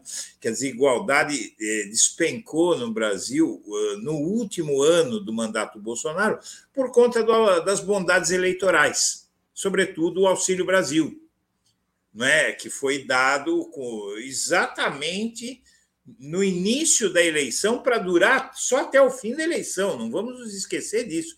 E esse pouco tempo dessa política fez desabar a desigualdade no país e vai ter efeito sobre a pobreza. E o Lula está fazendo tudo isso. Então é questão de tempo. Eu quero lembrar mais uma vez o seguinte: ontem saiu uma pesquisa CNT que dá aprovação ao governo Lula de 43%. Em 2003, essa aprovação era de 45 e em 2007 essa aprovação, os dois primeiros anos dos dois mandatos anteriores do Lula, era de, era de 50. Então, quem diz que hoje. E a manchete do Estadão nessa matéria. A Lula tem menos aprovação do que os outros governos. É, é de 43 para 45? É, é, menos mesmo, sei lá, está dentro da margem de erro. De 43 para 50, tudo bem, vai. Segundo mandato, o Lula já tinha um mandato inteiro para mostrar. Então, o Lula começou os mandatos dele, principalmente o primeiro, que eu comparo esse mandato do Lula ao primeiro mandato, porque ele vem depois de um momento em que o Lula ia ter que provar um monte de coisa para a sociedade. No segundo mandato, o Lula já estava surfando no que ele mesmo construiu. No primeiro, ele teve que provar. E agora ele está tendo que provar de novo. Não é? Por conta de vários fatores que eu acho que é ocioso até explicar aqui. Né? Lava Jato, toda a difamação, tudo isso, polarização. Então, o Lula começa esse segundo mandato, numa esse terceiro mandato, numa situação parecida com a do primeiro, e agora ele está trilhando o mesmo caminho. Daqui a pouco as pessoas que estão sofrendo vão começar a sentir os efeitos dessa política e a diferença entre ser governado pela direita e pela esquerda. Porque a direita, ela você veja, os golpes de Estado aqui no Brasil sempre foram, eh, inclusive o golpe da Dilma, o golpe da prisão do Lula, prenderam o candidato que estava na frente sem prova nenhuma. Esses golpes eles se dão porque a direita não para no governo se não for uma ditadura. Por quê? Porque a direita é, governa para os ricos. É, sempre foi assim. É assim. No Brasil é assim: aumenta a taxa de juro lá nas alturas, faz um monte de política que ferram com a vida do pobre, então não consegue ficar. Não é só quando eles fazem o que fizeram em 2018. Uh, eh, prendem o candidato que está na frente, não é? E, e, e, aí eles dão um golpe, que é outro golpe de Estado. Teve um em 2016 e outro em 2018. Então, ali eu acho que o, o, o Lula, é, lá para 2026, ele termina o seu mandato com uma forte aprovação, porque as coisas estão sendo feitas como devem ser feitas agora. E, sobretudo, no que diz respeito ao social e essa criação de um mercado de consumo de massa, a volta de um mercado de consumo, não é, cons, é consumo de macarrão, é consumo, consumo de massas humanas. Né? É, então, essa, essa política de, de recriar o mercado de consumo de massas, da população como um todo poder consumir, vai gerar os mesmos efeitos. Isso é um prognóstico que eu faço Algumas pessoas costumam acreditar nos prognósticos que eu faço, porque eles não são feitos com base em bola de cristal nem em adivinhação, mas com base no, no cenário político e uma análise de como os desdobramentos devem se dar. E eu vejo muito forte, minha opinião, para alguns isso vai ter muita significação, eu vejo que o governo Lula, se concentrando naqueles que mais precisam, vai terminar o terceiro mandato como terminou o segundo. Isso aí. Vou ler aqui alguns comentários dos nossos internautas, Edu, antes de você sair. Tem aqui o Luiz Alberto Rossendo, é, acho que é isso, Rossendo, acho que é isso. Está cortando aqui o nome dele para mim na tela. Ele diz aqui, falando para o Mário, né? Mas acho que vale para você também. Ele lembra que ó, o Zavascki foi contra Moro e morreu não por acaso, não é? Ele faz essa indagação aqui, o Luiz Alberto. Depois vem aqui o Paulo Góes, diz: Rita Lee diria, ei, pé de chinelo, até parece que o sangue é azul, quanto mais tem, mais quer é, poder, né? Ele bota aqui entre parênteses, tchau, querido, tchau, Deltan Dallagnol, diz aqui o Paulo Góes. O Luiz Alberto diz aqui, você não leu meu superchat, acho que estava na, na, na escalada aqui, Luiz, desculpe a demora só na leitura aqui para gente. E Ali Oliveira diz: prefiro é, dizer foro não competente, é, juiz não competente. Destaca aqui Ali Oliveira. E o Mark é, NT diz: Eduardo, a morte ficta nas pensões é anterior à ditadura militar, está no artigo 20 da Lei 3.765 de 1960, diz aqui o Mark fazendo uma ponderação contigo aí sobre essa citação que você fez. Não sei se está correto ou não, mas está feita aqui a citação dele, tá, Eduardo? Queria muito agradecer sua participação aqui conosco. Você volta semana que vem, né? Obrigada. Ah, sempre. Eh, e eu, eu acredito que as coisas estão caminhando no Brasil para ter um, um desfecho melhor. Perguntaram para o Alexandre de Moraes na festa do casamento do filho do Luiz Felipe Salomão, lá do CNJ, do STJ, é, é, quando ele acha que a situação política no país vai se acalmar, e ele disse que até o fim desse ano a situação vai se acalmar, inclusive dando a, ten, a entender que o, a hora do Bolsonaro vai ser neste ano ainda. E eu acredito que o Brasil eh, vai começar 2024 de uma forma muito melhor, porque as coisas estão sendo feitas. É, pessoal, eu quero agradecer muito a atenção de todos e deixar meu melhor abraço para todo mundo. Obrigada, obrigada, Edu. Bom trabalho aí, boa quarta-feira. Um abraço. Muito obrigado. Tchau, tchau. tchau. Valeu. Vamos trazer a querida Tereza Cruvinel. Eu vou contar aqui que de manhã eu geralmente levanto e já coloco aqui no 247, vou ouvindo, e a parte da Tereza que me ajuda a organizar a cabeça, inclusive às vezes para organizar os programas, porque é aquela análise no detalhe, ela vai em cada ponto, vai dando aqueles bastidores, então eu vou poder fazer isso aqui ao vivo, destrinchar com ela e ajudar aqui na. Eu acho que vocês também, de certo modo, fazem um pouco disso. Então, bora trazer a Tereza Cruvinel aqui para nós. Comentário de Tereza Cruvinel. Bom dia, Tereza, tudo bem? Que bom estar aqui contigo. Bom, Daiane, bom estar aqui contigo. Você já falou da nossa Daphne, né? Que Isso. hoje. É, tá, tá, tá, teve um imprevisto lá, está se recuperando direitinho. Espero que esteja tudo bem logo com ela. Então, Daiane, você dizia que essa parte aqui, é, essa, mas essa parte final do bom dia, ela tem um inconveniente. É, Todo né? mundo já falou dos já mesmos falou. Então, eu, eu me concentro, me esforço para, digamos, abordar os aspectos daqueles fatos que já foram comentados, que ainda não tenham sido, e, sei lá, agregar alguma, alguma forma de, de, de algum olhar, algum entendimento sobre eles, porque eu é sei que já bom. foram comentados. Sim, mas é muito bom. É, é, esse, esse ganchinho, esse tempero que a Tereza coloca na informação tempero não baseado somente na opinião dela, mas na percepção, experiência e acúmulo que ela tem, e também da, da, do, do, trânsito que ela vai tendo ali. Então, ela traz esse molho. Eu acho que isso é muito bom para ajuda aqui, pelo menos certamente outros jornalistas devem fazer o mesmo. Tereza, como você disse, todo mundo falou aqui sobre o Deltan Dallagnol, é o assunto do Mas, dia. Espera, só falar uma coisa antes. Queria te cumprimentar pelo programa, né? Opa, obrigada os, os, os, madrugadores aqui que não tenham visto ainda o nosso jornal lá com a Daiane a partir das 15 horas, 15 horas né? É, e muito, muito em cima dos, dos fatos, eu quero me organizar. Esses dias eu também estou desorganizada, não estou podendo ir ao Congresso. Estou meio impedida aqui com o negócio na perna mas eu vou voltar a circular e também quero passar a dar umas entradas oh, lá. Vai ser ótimo. Olha só que time, gente. Meu Deus do céu, vai ser bom demais ter a Tereza lá com a gente. Isso vai ser muito bom. Obrigada sempre pela sua gentileza e, e a sua colaboração só vai engrandecer muito mais ainda o programa. Obrigada.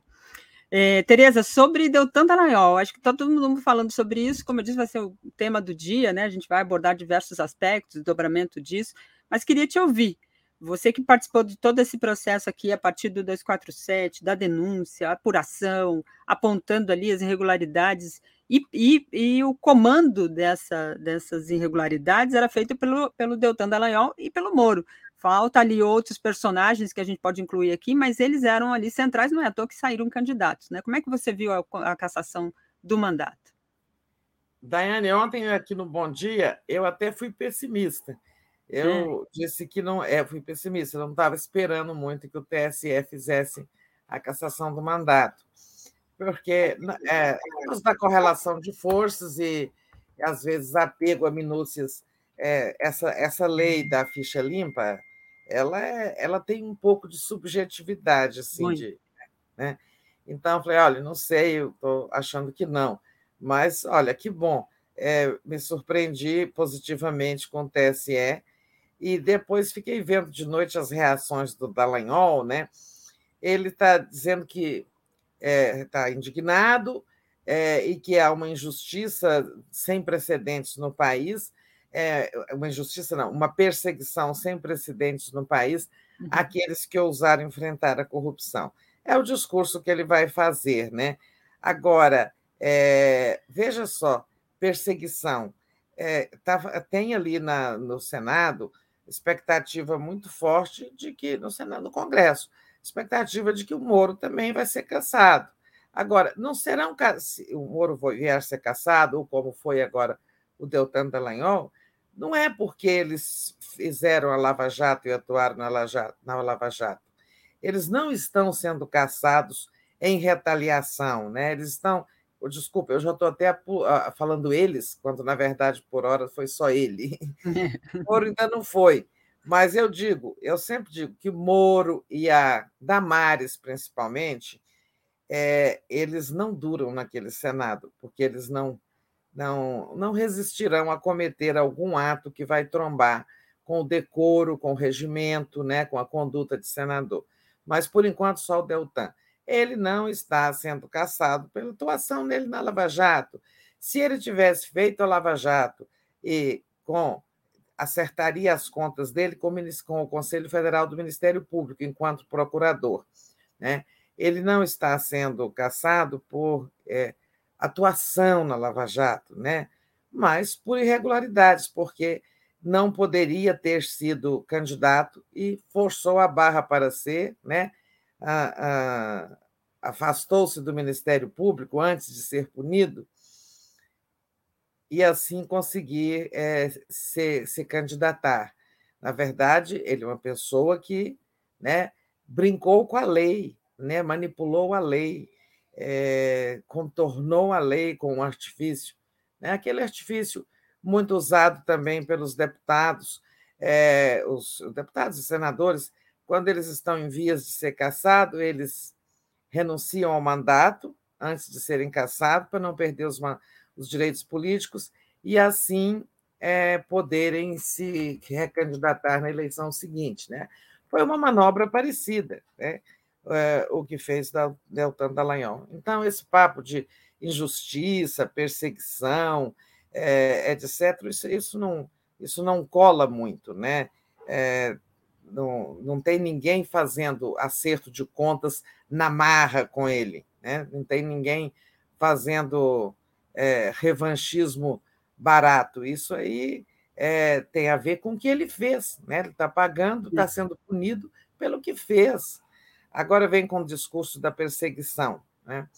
E assim vai ser com o Moro. Né? O Moro tem problemas, ele vai ele vai tropeçar a qualquer hora, não tenho dúvida de que a hora do Moro vai chegar, a hora da Damares vai chegar e a hora do Bolsonaro também, né? É, Bolsonaro está chegando, né? Está chegando. É, sua hora vai chegar, né? Que o pessoal fazia lá na campanha, né? Tá na hora do Jair, tá na hora do Jair ir embora, agora vai mudar para o Jair para cadeia, né? Que é o que é, todo mundo espera. É, eu, eu, acho Aí, que. Bom, hashtag, ó. É, você citou essa questão do, do TSE, né, da, da, sua expectativa que era um pouco mais pessimista, e eu acho que ela tem fundamento, porque o TSE geralmente demora para fazer determinados julgamentos, é, e a, os processos é, não andavam com a celeridade que o processo eleitoral tinha e necessitava, né, e nos últimos anos isso acelerou até por conta de todos esses, esses fatos políticos, né, isso acelerou, então, acho que tem um pouco desse, desse molho. Além disso, né, Tereza, você disse a questão do Deltan Dallagnol, né, de a, a, apontar uma suposta perseguição é, eh, para justificar a sua cassação, né? Eles vão usar esse discurso certamente, e, e o Deltan já utilizou, mas a lei é muito clara e o fundamento, os argumentos ali construídos também foram bem fundamentados. Acredito que tem pouco espaço até para o recurso dele, né? Porque foi por unanimidade, né? Surpreendeu também ser por unanimidade. O Moro acho que também tem a mesma tendência, justamente pelas irregularidades que já tinham no seu registro, né? Ele tentou registrar aqui em São Paulo, depois foi para Curitiba. Então, tem muitos desdobramentos aí que a gente vai tentar explorar durante toda a programação é... com esse detalhe, né? O Moro, por exemplo, se vier a acontecer o mesmo, vai dizer isso, a mesma coisa, perseguição, vingança e tal. É, e, no entanto, a gente sabe que aquela candidatura dele é toda é. cheia de problemas, né? Aquela mudança de domicílio irregular, depois volta o domicílio, etc. E tal. Hum. Mas sobre o ritmo do TSE, é, o TSE é claro que toda instituição observa, o, o, o, é influenciada pelo ambiente político geral, né, pela dinâmica da sociedade e tal. Mas, por exemplo, a declaração é, da inelegibilidade do Bolsonaro no julgamento daquela ação que trata da reunião com os embaixadores estrangeiros para desmoralizar, tentar desmoralizar o nosso sistema eleitoral, né, e a qual está foi apensada a, a, a esse processo foi apensada a tal minuta do golpe achada na casa do Anderson Torres, essa ação, por exemplo, eu achava que ela viria mais rápido, porque uhum. aquele processo está praticamente concluído, né? E, no entanto, está demorando um pouco mais do que eu pensava. Né? Por quê? Porque o Bolsonaro, nesse momento, eu acho né, que não estão pautando, porque pautar no momento em que o Bolsonaro está sendo chamado à Polícia Federal o tempo todo, poderia suscitar exatamente a, a, a alguma percepção de, de, de, perseguição. Olha, o, o, tribunal aproveitou que ele está né, é, encantoado para declarar a sua inelegibilidade. Eu acho que o TSE, nesse caso, está esperando, digamos assim, o, o Bolsonaro sair desses holofotes policiais para não misturar uma coisa com a outra, porque são coisas diferentes, né?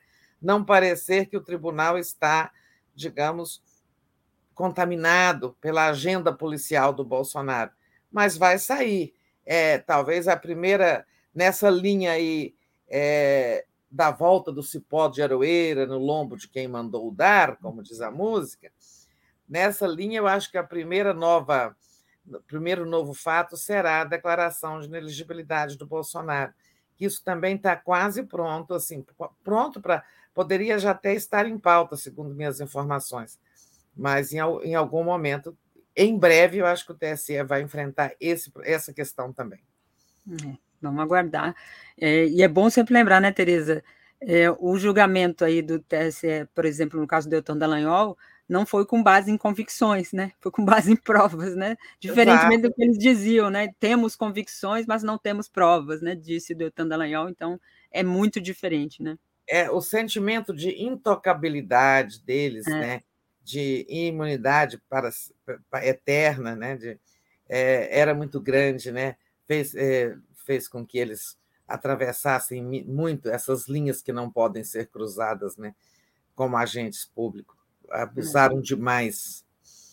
É, abusaram muito. Inclusive, a nota do Deltan é bom também destacar que ele não entra no, no assunto, né? Ele não, não tenta justificar ou mostrar que havia uma contradição em relação à questão da lei da ficha limpa. Ele só fica no argumento é, do chavão, né? Chamado chavão no, no mundo aqui mais político. É, é, o é, chavão. Justiça, é, perseguição. Né? Exato, né? né? Estão me perseguindo. Mas vamos tocar aqui o bonde. Falando ainda do Bolsonaro, você destacou essa questão aí da, das, da inelegibilidade dele.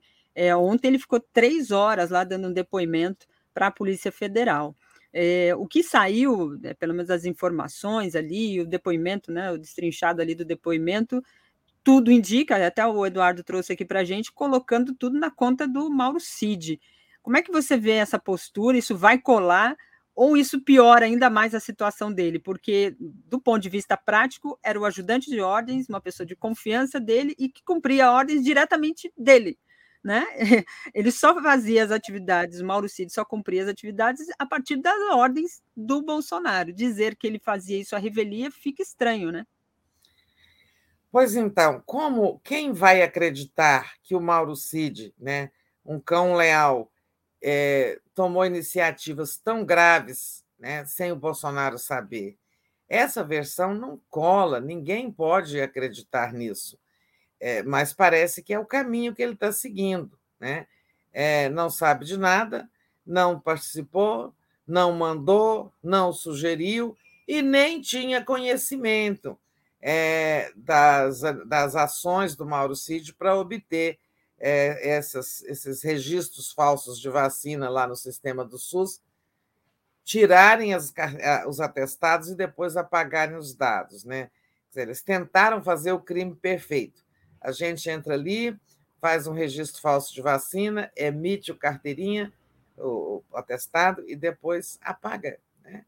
Então, assim, assassina, tira o corpo, joga no mar e não fica vestígio. Né?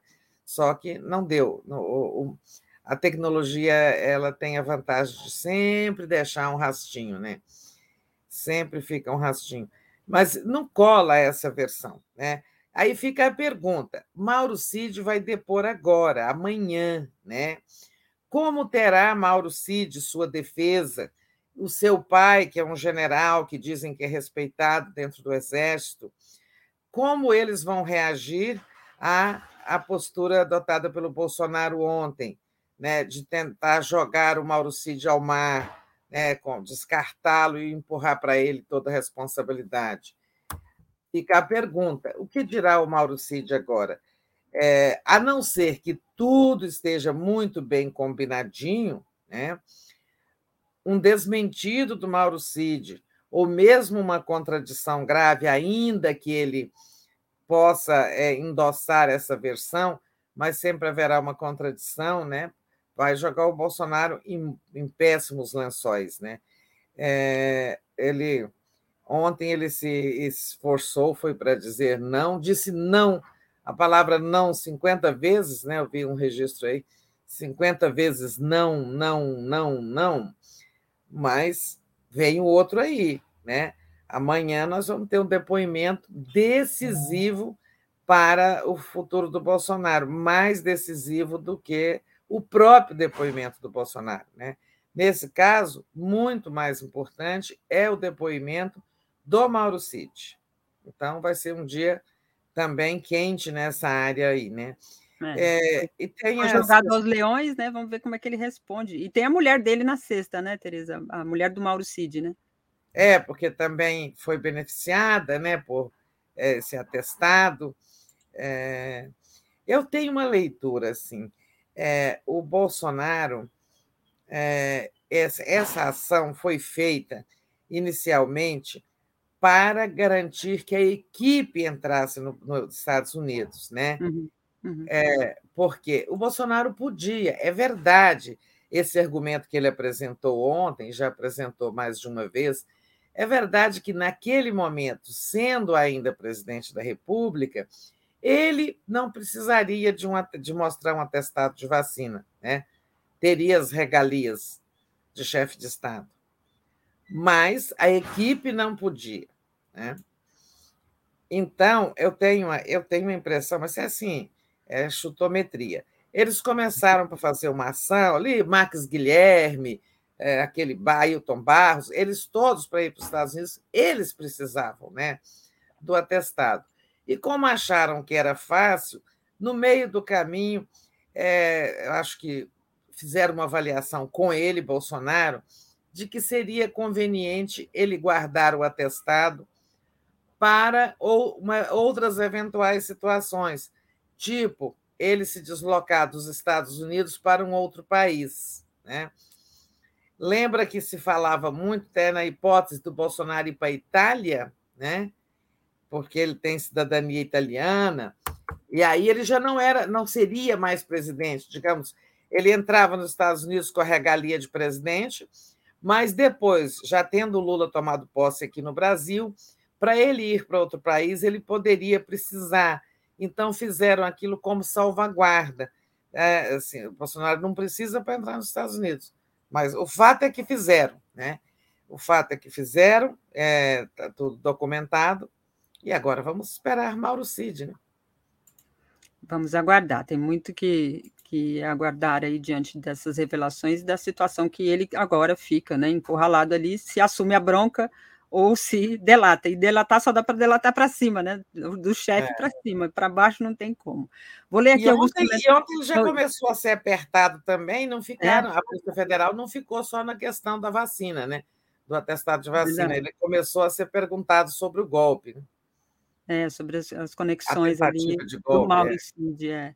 E, e, isso é o que vai pegar ainda mais, né? Porque aí o crime ainda é maior. Vou ler aqui alguns comentários nossos internautas, Tereza. A, a Estela Bettini, Bettini diz: Minha avó dizia, não fale o nome de Deus em vão. É, citando aqui, eu, eu puxei um, um tweet do, do Flávio Dino ontem à noite, né? Falando sobre o julgamento, citando Mateus, o versículo de Mateus bíblico, né? e ela está falando aqui sobre este comentário, certamente. O Edivaldo Gomes diz: adoro assistir o Edu, Eduardo Guimarães, né? Esse é o cara. Não é à toa que faz parte do timaço do 247, onde só tem craque, diz ele aqui no superchat. Obrigada. Luiz Benevides diz: Dai, o que o xará Luiz Alberto citou no superchat foi um refrão de, de João Ninguém, do disco da Rita, de 1980 é, na época, eu não entendi a letra, mas adorava, diz aqui o Benevides, complementando para a gente aquele tweet do Luiz é, Alberto Rossend, é, que, que trata aqui sobre a música lá da Rita Lee, né? Ei, pé de chinelo, até parece que é sangue azul, diz aqui o trecho do comentário do nosso internauta.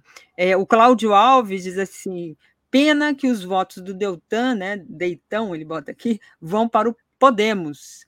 É, o Márcio Matos diz: Tereza, só depois de setembro, com a mudança do PGR, se entrar agora, acho que está se referindo das ações de Bolsonaro, né, dessa, desse tempo que você falou aí, ele disse: se entrar agora, vai para a gaveta.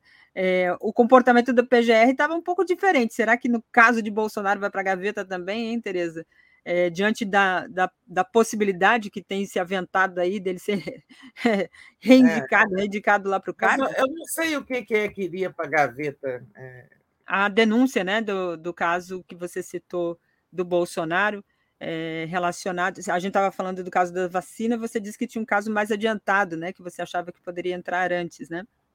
Aí, mas aquilo não passa na PGR, aquilo é, TCE, TCE, né? É, Exato. não passa na PGR. Se, a, se ele está se referindo aí, nosso internauta, a ação de inelegibilidade é TSE não é, é, tem necessidade do parecer do procurador eleitoral e ele já deu parecer favorável à inelegibilidade. Uhum, uhum. Bem lembrado. Agora, Bom, não, sei, aqui... não sei se está falando da questão do, do, do, processo do inquérito sobre a tentativa de golpe, né?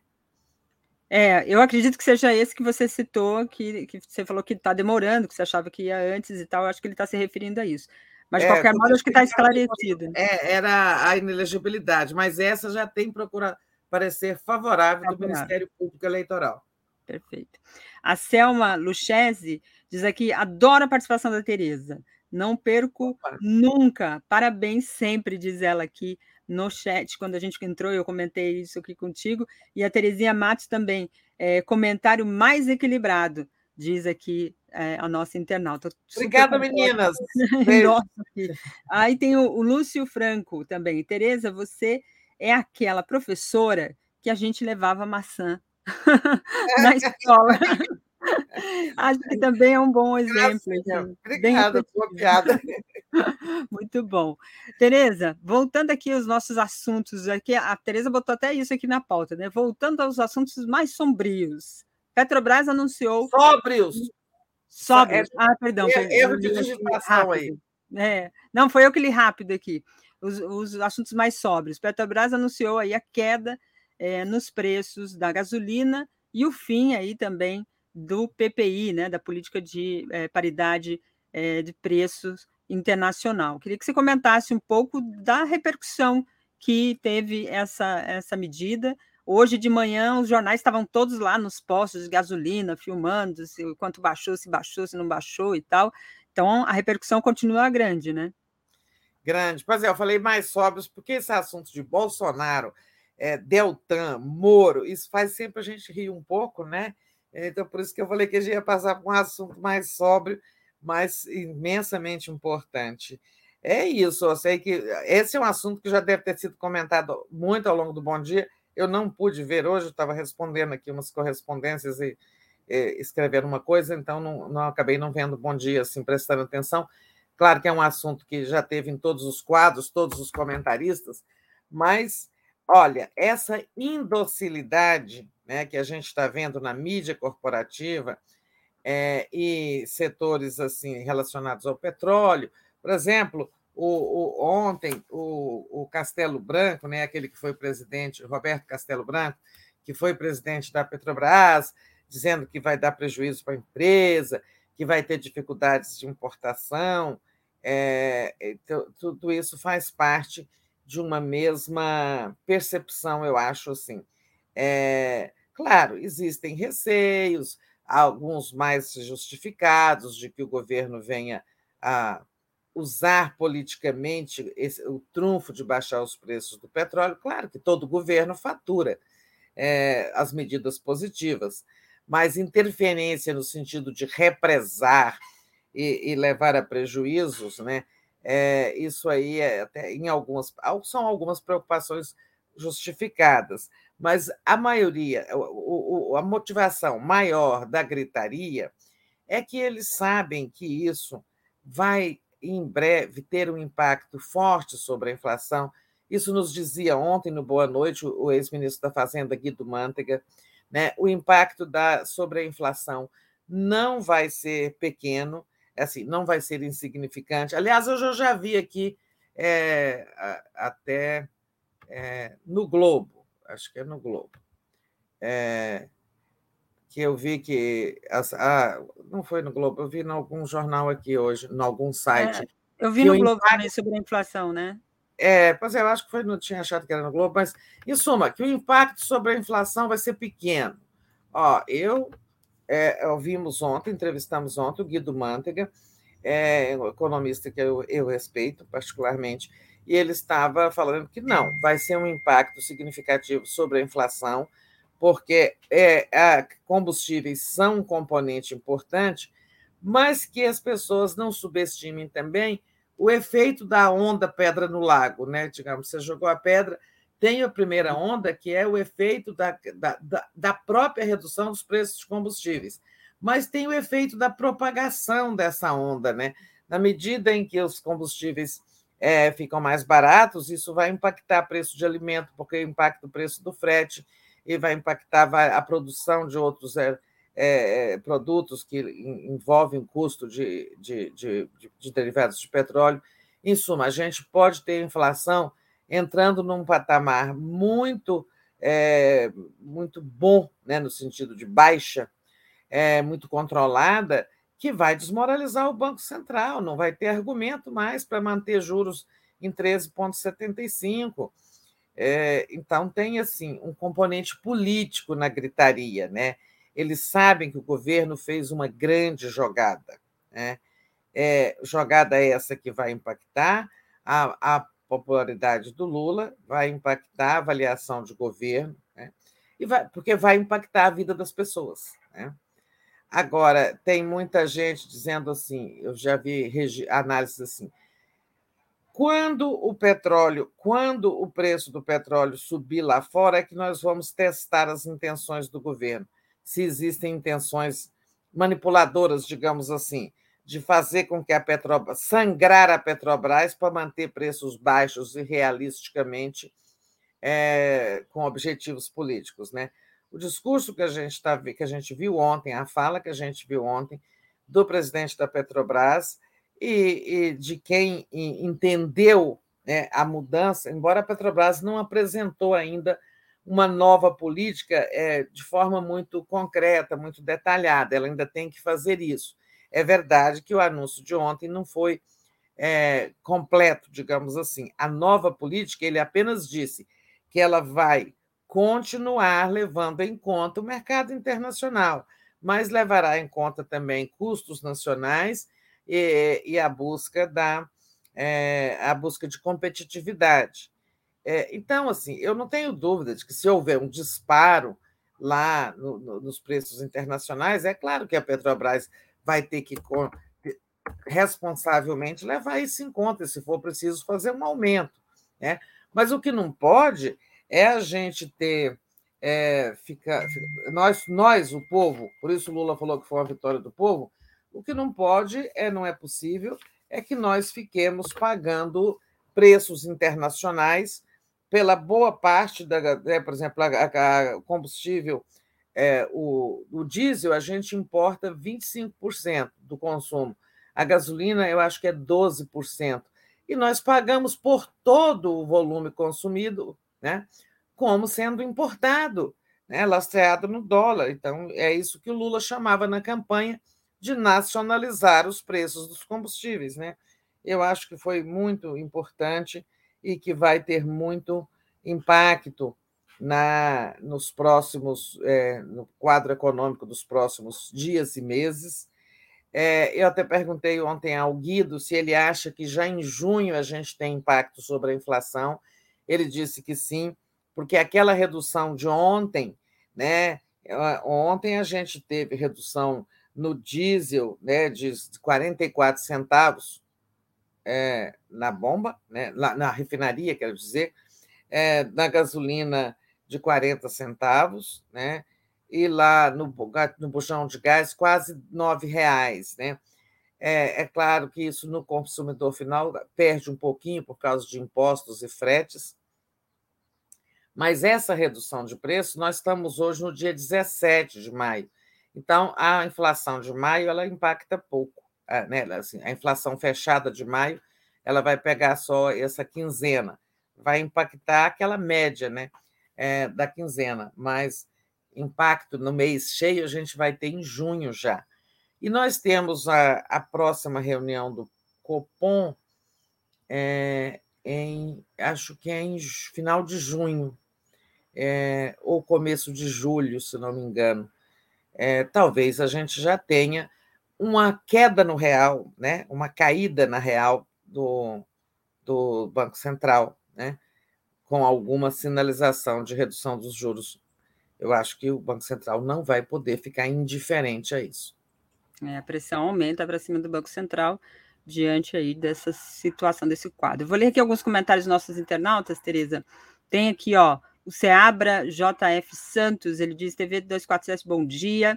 E a teoria do domínio do fato, por muito menos o José Dirceu foi condenado. Lembra aqui o Seabra falando já da P470, né, lá o mensalão que veio antes né, da Lava Jato, é, e foi uma consequência, foi, foi surfando nessa mesma onda que chegou a Lava Jato.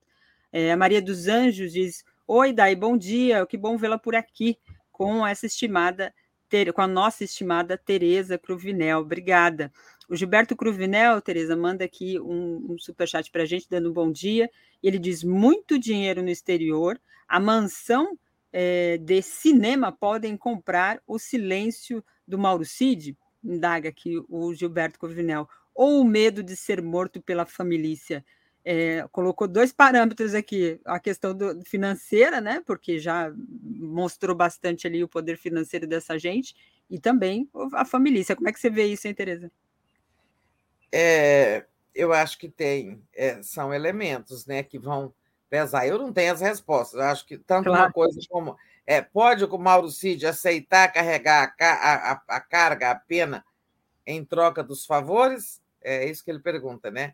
É. Ou ele teme a, sei lá, retaliações. Jogar uma carreira, né? Que estava quase para ser nomeado general, né?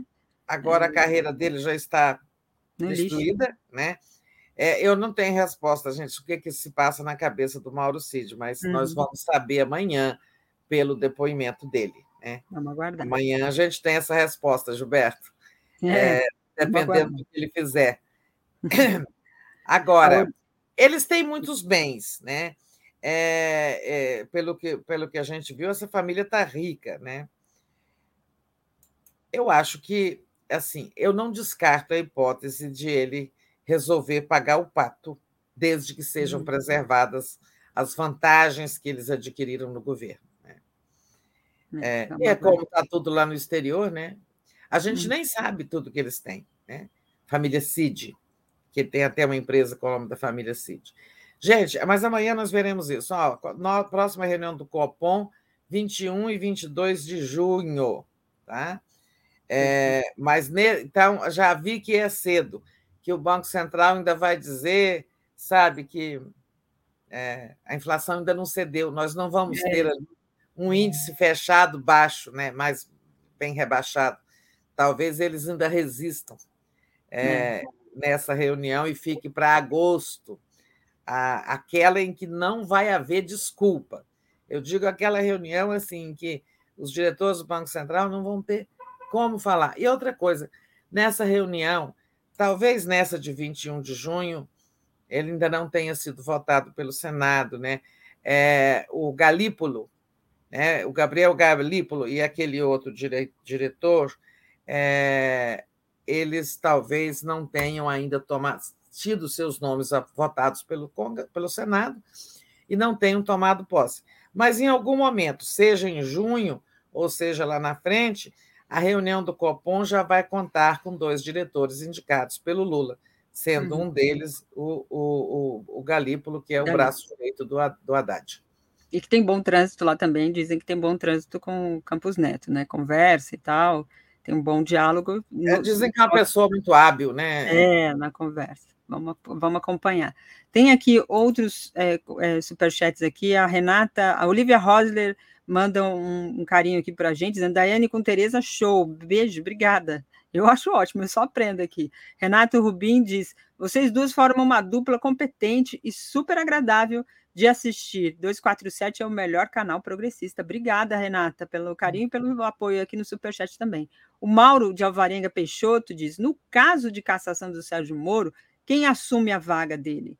Indaga, o suplente ou ele e os suplentes perdem a eleição. É, diferentemente do caso de, de do, do, Deltan, né, que era um, uma questão lá na raiz, né, no registro de campanha, é, e mesmo assim a decisão foi de manter os votos para o partido, né, e não dar vaga para o suplente, mas aí tem uma contagem lá. No caso do Moro, é um problema na campanha, né, no processo de campanha. Eu acho que assume o suplente, acredito mas eu. Eu entendo também que assume o suplente. É. Mas não, aí tem que ver é, o detalhe, é já está falando meio de. É, não é a cassação da chapa para o Senado, é. né? porque é, os problemas são individuais do Sérgio Moro, se isso vier a acontecer. Uhum, exato. Então vamos acompanhar, vamos ver como é que fica essa, esse desdobramento. A gente vai ter mais certeza, e até para ler mesmo o processo, o que, que implica. Aí depois eu trato, tento trazer isso lá, ou no Brasil Agora, ou no próprio Boa Noite. Hoje também vai tratar sobre esse assunto, vai trazer esse detalhe para vocês. Vou ver se tem mais aqui algum comentário, mas de qualquer forma, Tereza, você puxou um gancho aqui falando sobre a questão do regime fiscal, que agora tem novo nome, né? É, até queria que você, se você lembrar esse nome. Regime, regime fiscal sustentável. Regime fiscal sustentável. Tem que memorizar esse troço aí, que tá difícil, cada hora muda o nome. Então, queria que você comentasse um pouco disso, porque ontem também estava, apesar da questão da Petrobras é, ter ocupado o centro ali do debate, tanto político quanto é, midiático, né? Lá na Câmara também está aí a discussão do regime fiscal. É, o, o, relator já tinha organizado, tinha um embate ali sobre as, as propostas, o PT, né? a imprensa sempre falando muito que o PT é contra, o PT é contra, e a oposição surfando nesse discurso de que o PT é contra para sustentar que ó, não vamos aprovar. O Valdemar da Costa Neto, na entrevista que ele concedeu à Globo News, também disse que o PL vai votar, parte do PL vai votar com o governo é, a favor do regime fiscal mas parte vai votar contra, o que surpreendeu ali os comentaristas da Globo. Vai votar contra? Mas como assim vai votar contra e tal?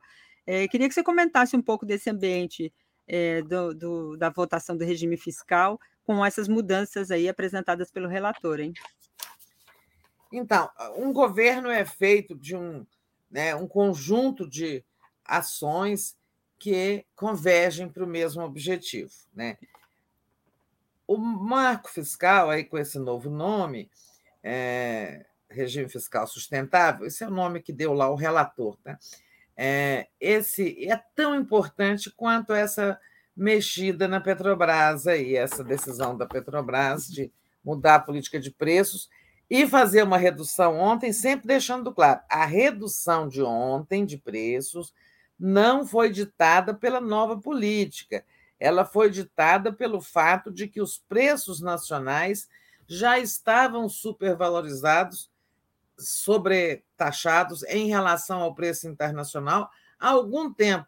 Na verdade, olha, se a gente podia até se isso aqui fosse, se isso fosse viável, né, digamos assim, na prática, na prática não é. Nós podíamos até pedir devolução, sabe, de dinheiro, porque nós pagamos mais do que o preço internacional mais do que a regra, né? nós que consumimos combustível.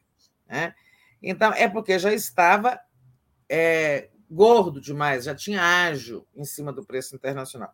Mas eu digo, um governo ele persegue seus objetivos com um conjunto de ações, né, que conversam entre si. Então, o que houve ontem em relação à Petrobras, aos preços dos combustíveis e a redução da inflação, isso conversa com os juros, e o marco fiscal também é, conversa com os juros e com o futuro da economia. Uhum. Tudo isso conversa com o, com, com o futuro da economia. Né? É, marco fiscal, objetiva, né? É, garantir ao governo, primeiro, substituir o teto de gastos, porque o teto de gastos impede o governo de gastar mais do que a inflação. Ele, ingessa o governo, não vai poder ter investimento, não pode fazer políticas públicas, não pode fazer nada. Por isso foi aprovada lá atrás a PEC da transição, né? Quando antes do Lula poder tomar posse, se não fosse a PEC da transição, não estava tendo Bolsa Família, não estava tendo uma série de gastos que o governo já está fazendo, né? É, porque tem aquela liberdade de gastar que foi concedida lá atrás, provisoriamente, pela PEC da transição, que estabeleceu um prazo para o governo apresentar o marco fiscal. E só que esse prazo foi até antecipado e estamos aí fazendo esse debate. Esse debate que visa é esse marco, essa regra que visa informar que o país observa regras fiscais sustentáveis, é, previsíveis, coerentes que garantem a saúde das contas públicas, que não tem rombo, que não tem, né, que tem preocupação com deixar um pouco do que é arrecadado para atenuar a dívida, mas ao mesmo tempo garantir recursos para o governo gastar acima da inflação, né? Porque o teto de gastos do Temer só pode gastar o do ano anterior mais a inflação. Aí o país não anda para frente. Então, e, e esse marco fiscal também vai impactar a inflação e vai impactar é, o Banco Central e sua política de juros, da mesma forma que a questão da gasolina, né, do, dos combustíveis. Né? Tudo converge para quê? O governo Lula 3 tenha êxito econômico, né? garanta mais conforto à população. Conforto econômico é isso: é você pagar o seu combustível achando que o preço está mais justo. É a população mais pobre poder comprar gás de cozinha e não ter que cozinhar a lenha, como muita gente tá, tá, tem feito, ou até é, com álcool, correndo risco de incêndio, como também já aconteceu nos últimos tempos, depois que ficou o gás de cozinha ficou tão caro, né? É, nós vamos ter ele assim, beirando 100 reais, mas abaixo dos 100 reais. E há muito tempo o, o gás de cozinha já andou lá pelos 130 reais de, o bujão, né? botijão.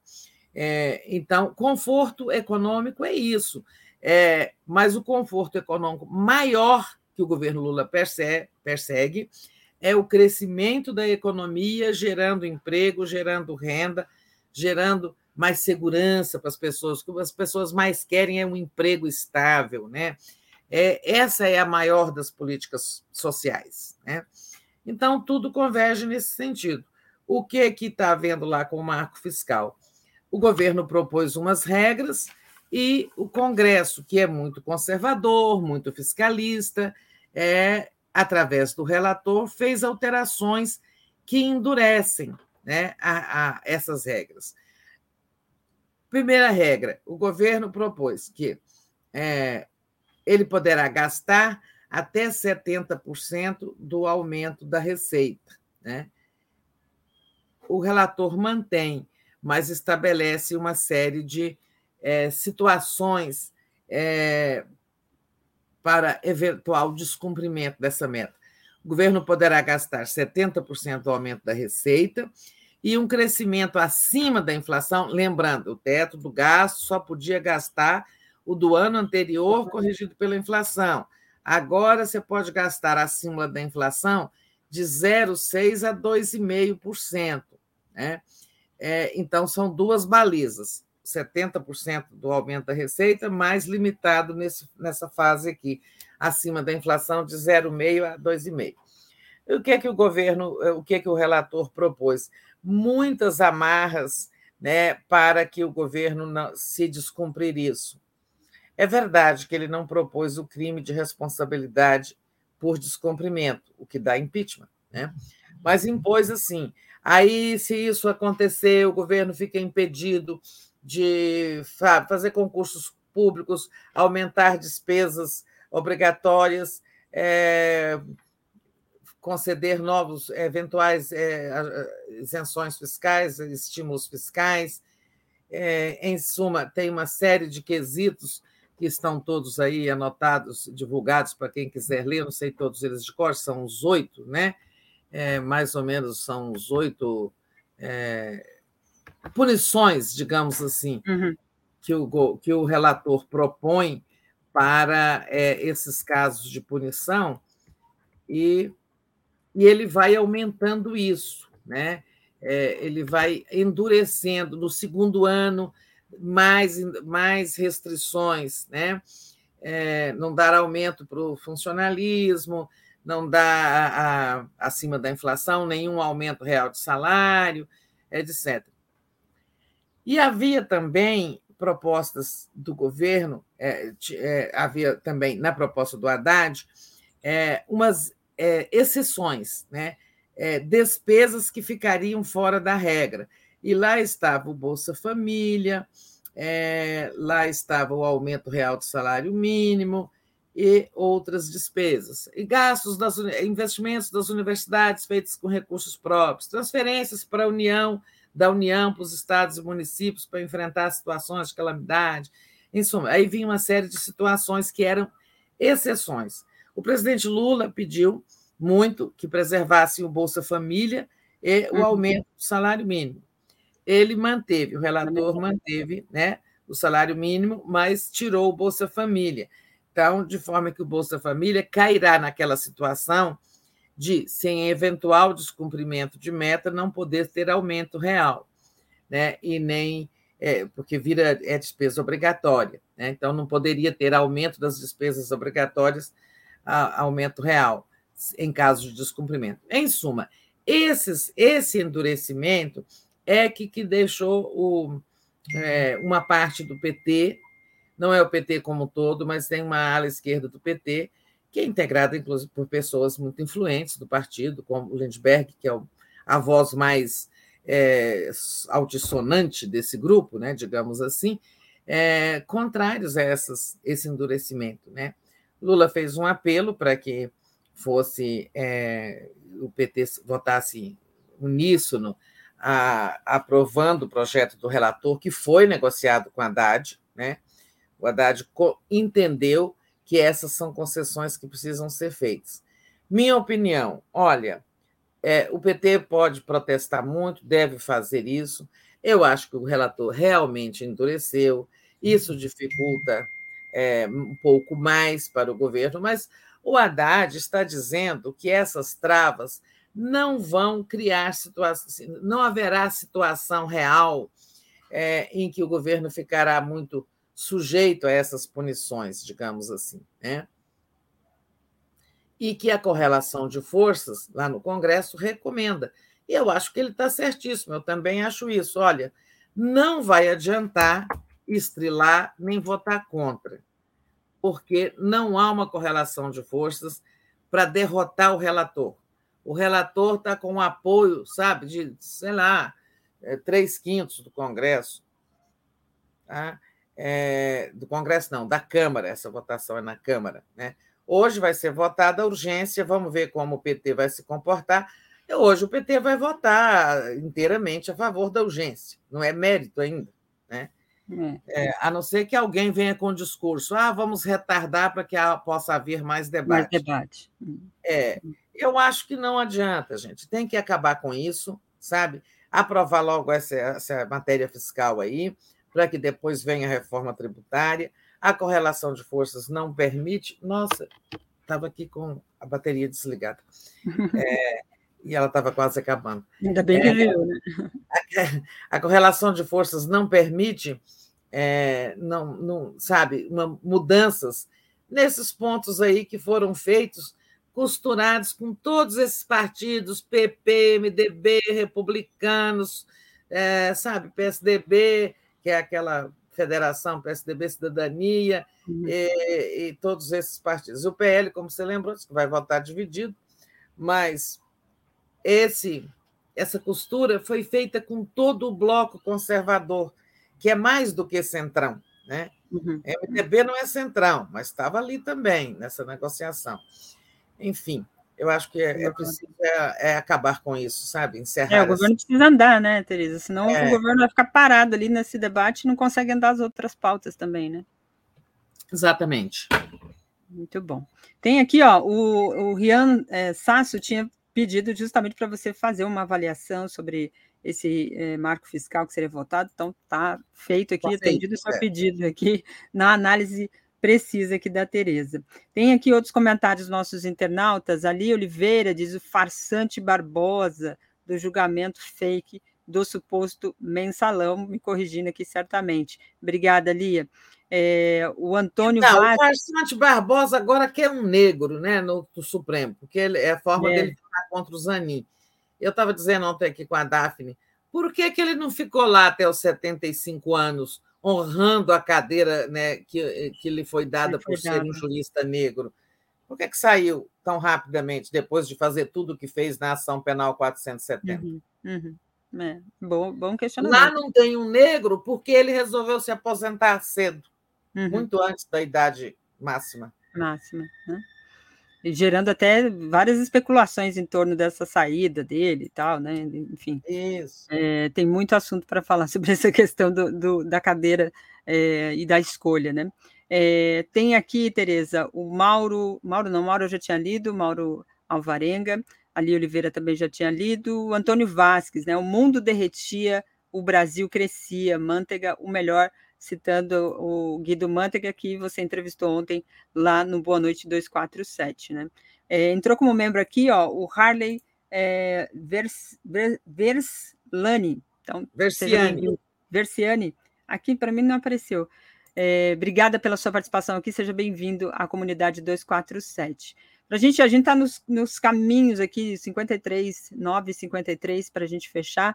Vou passar aqui por uma pauta que você também botou, que é a tal é, PEC da anistia lá em relação aos partidos. É, teve uma votação, acabou passando parte desse, desse projeto. Queria que você comentasse aí essas decisões do CCJ, é, que vai para votação na Câmara, né? Pois é, é uma decisão dessas que envergonha o Congresso, por é. isso o Congresso tem tão baixa avaliação, né?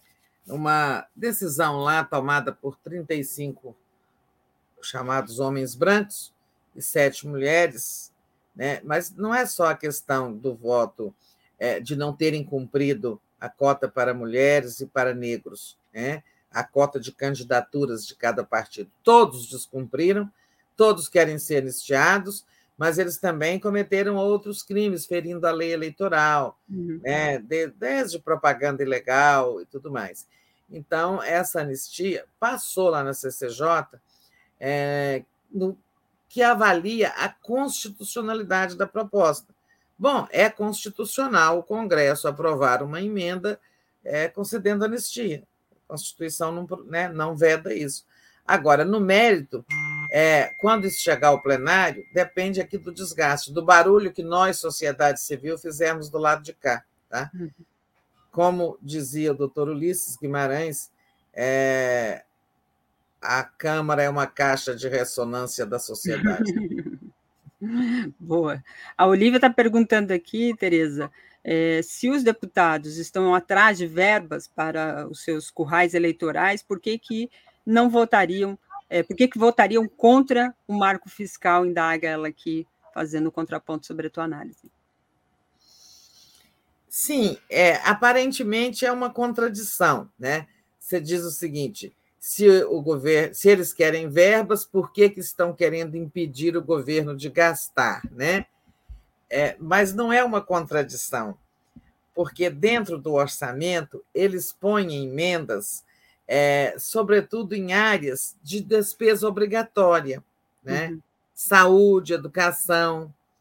Então, que o governo é, é, vai ter que executar aqueles gastos. Essa, essas despesas não são contingenciadas é, e, e não, não são submetidas à punição porque são obrigatórias. As punições vêm sempre sob despesas discricionárias, que são as outras, né? Então, na verdade, eles se sentem a salvo para acender uma vela ao mercado, né? Uhum. Eh, votando por um projeto mais fiscalista, e isso é o mercado, as forças neoliberais que querem, e acende outra vela para assim, os seus próprios interesses, é, com essa imposição das emendas, da liberação de emendas e tal, para alimentar seus currais eleitorais. Então, é. eles conseguem fazer essa essa dupla. Dualidade, né? É. O Ricardo Marinho diz arcabouço não tem nada de coerente, é neoliberal, diz ele aqui, sobre essa questão do, do ajuste fiscal. Vou passando aqui, a gente já está nos três minutinhos para fechar. Vou passar aqui, Tereza, a nossa grade né, de programação de hoje. É, certamente vai ter mais análises sobre essas questões e a gente vai acompanhando aqui durante todo o dia. Na sequência, já tem aqui agora às 10 horas o mundo como ele é. O, o Zé Reinaldo já trouxe aqui para a gente parte do, do, tema que ele vai abordar, é justamente o G7, né? Potências imperialistas preparam a cúpula contra a paz. Aponta aqui o programa que vem na sequência, O Mundo Como Ele É, com Zé Reinaldo. Às 11 horas, Giro das 11, Petrobras se liberta com Jorge é, Folena, Denise Assis, Paloma é, Yama, Yamagata e André Ilha, lá no Giro das Onze com Conde. Às 13 horas, um tom de resistência, equidade, diversidade e inclusão. É, 14 horas, o programa de travesti com uma entrevista com a Rita Delibra. E 15 horas comigo, Brasil Agora. Hoje tem é, Humberto Costa, a gente vai trazer também uma entrevista com a Regina Zappa na área cultural, é, falando um pouco sobre as políticas públicas, né? Tem também a, a participação de um jurista para a gente destrinchar essa questão do direito eleitoral, cassação de Deltan, a possibilidade aí do, do Moro, então o programa está preparando ali, está tá no forninho. Às 17h20, Léo ao quadrado, 17h50, Boa Noite 247, a Tereza certamente vai estar tá por lá. A gente também está vendo aqui, está preparando a pauta de hoje. 22 horas o dia e 20 minutos, e às 23 horas a live do Conde. Tereza, muito bom estar contigo, prazer de novo, bom trabalho, boa quarta-feira aí para você. Sempre bom estar contigo, torcendo para a Daphne ficar bem. Boa quarta-feira para todo mundo. Essa quarta-feira quente. Tchau, quarta tchau. Quente. Beijo, tchau, tchau. Beijo, gente. Continue com a gente aí na programação. Valeu.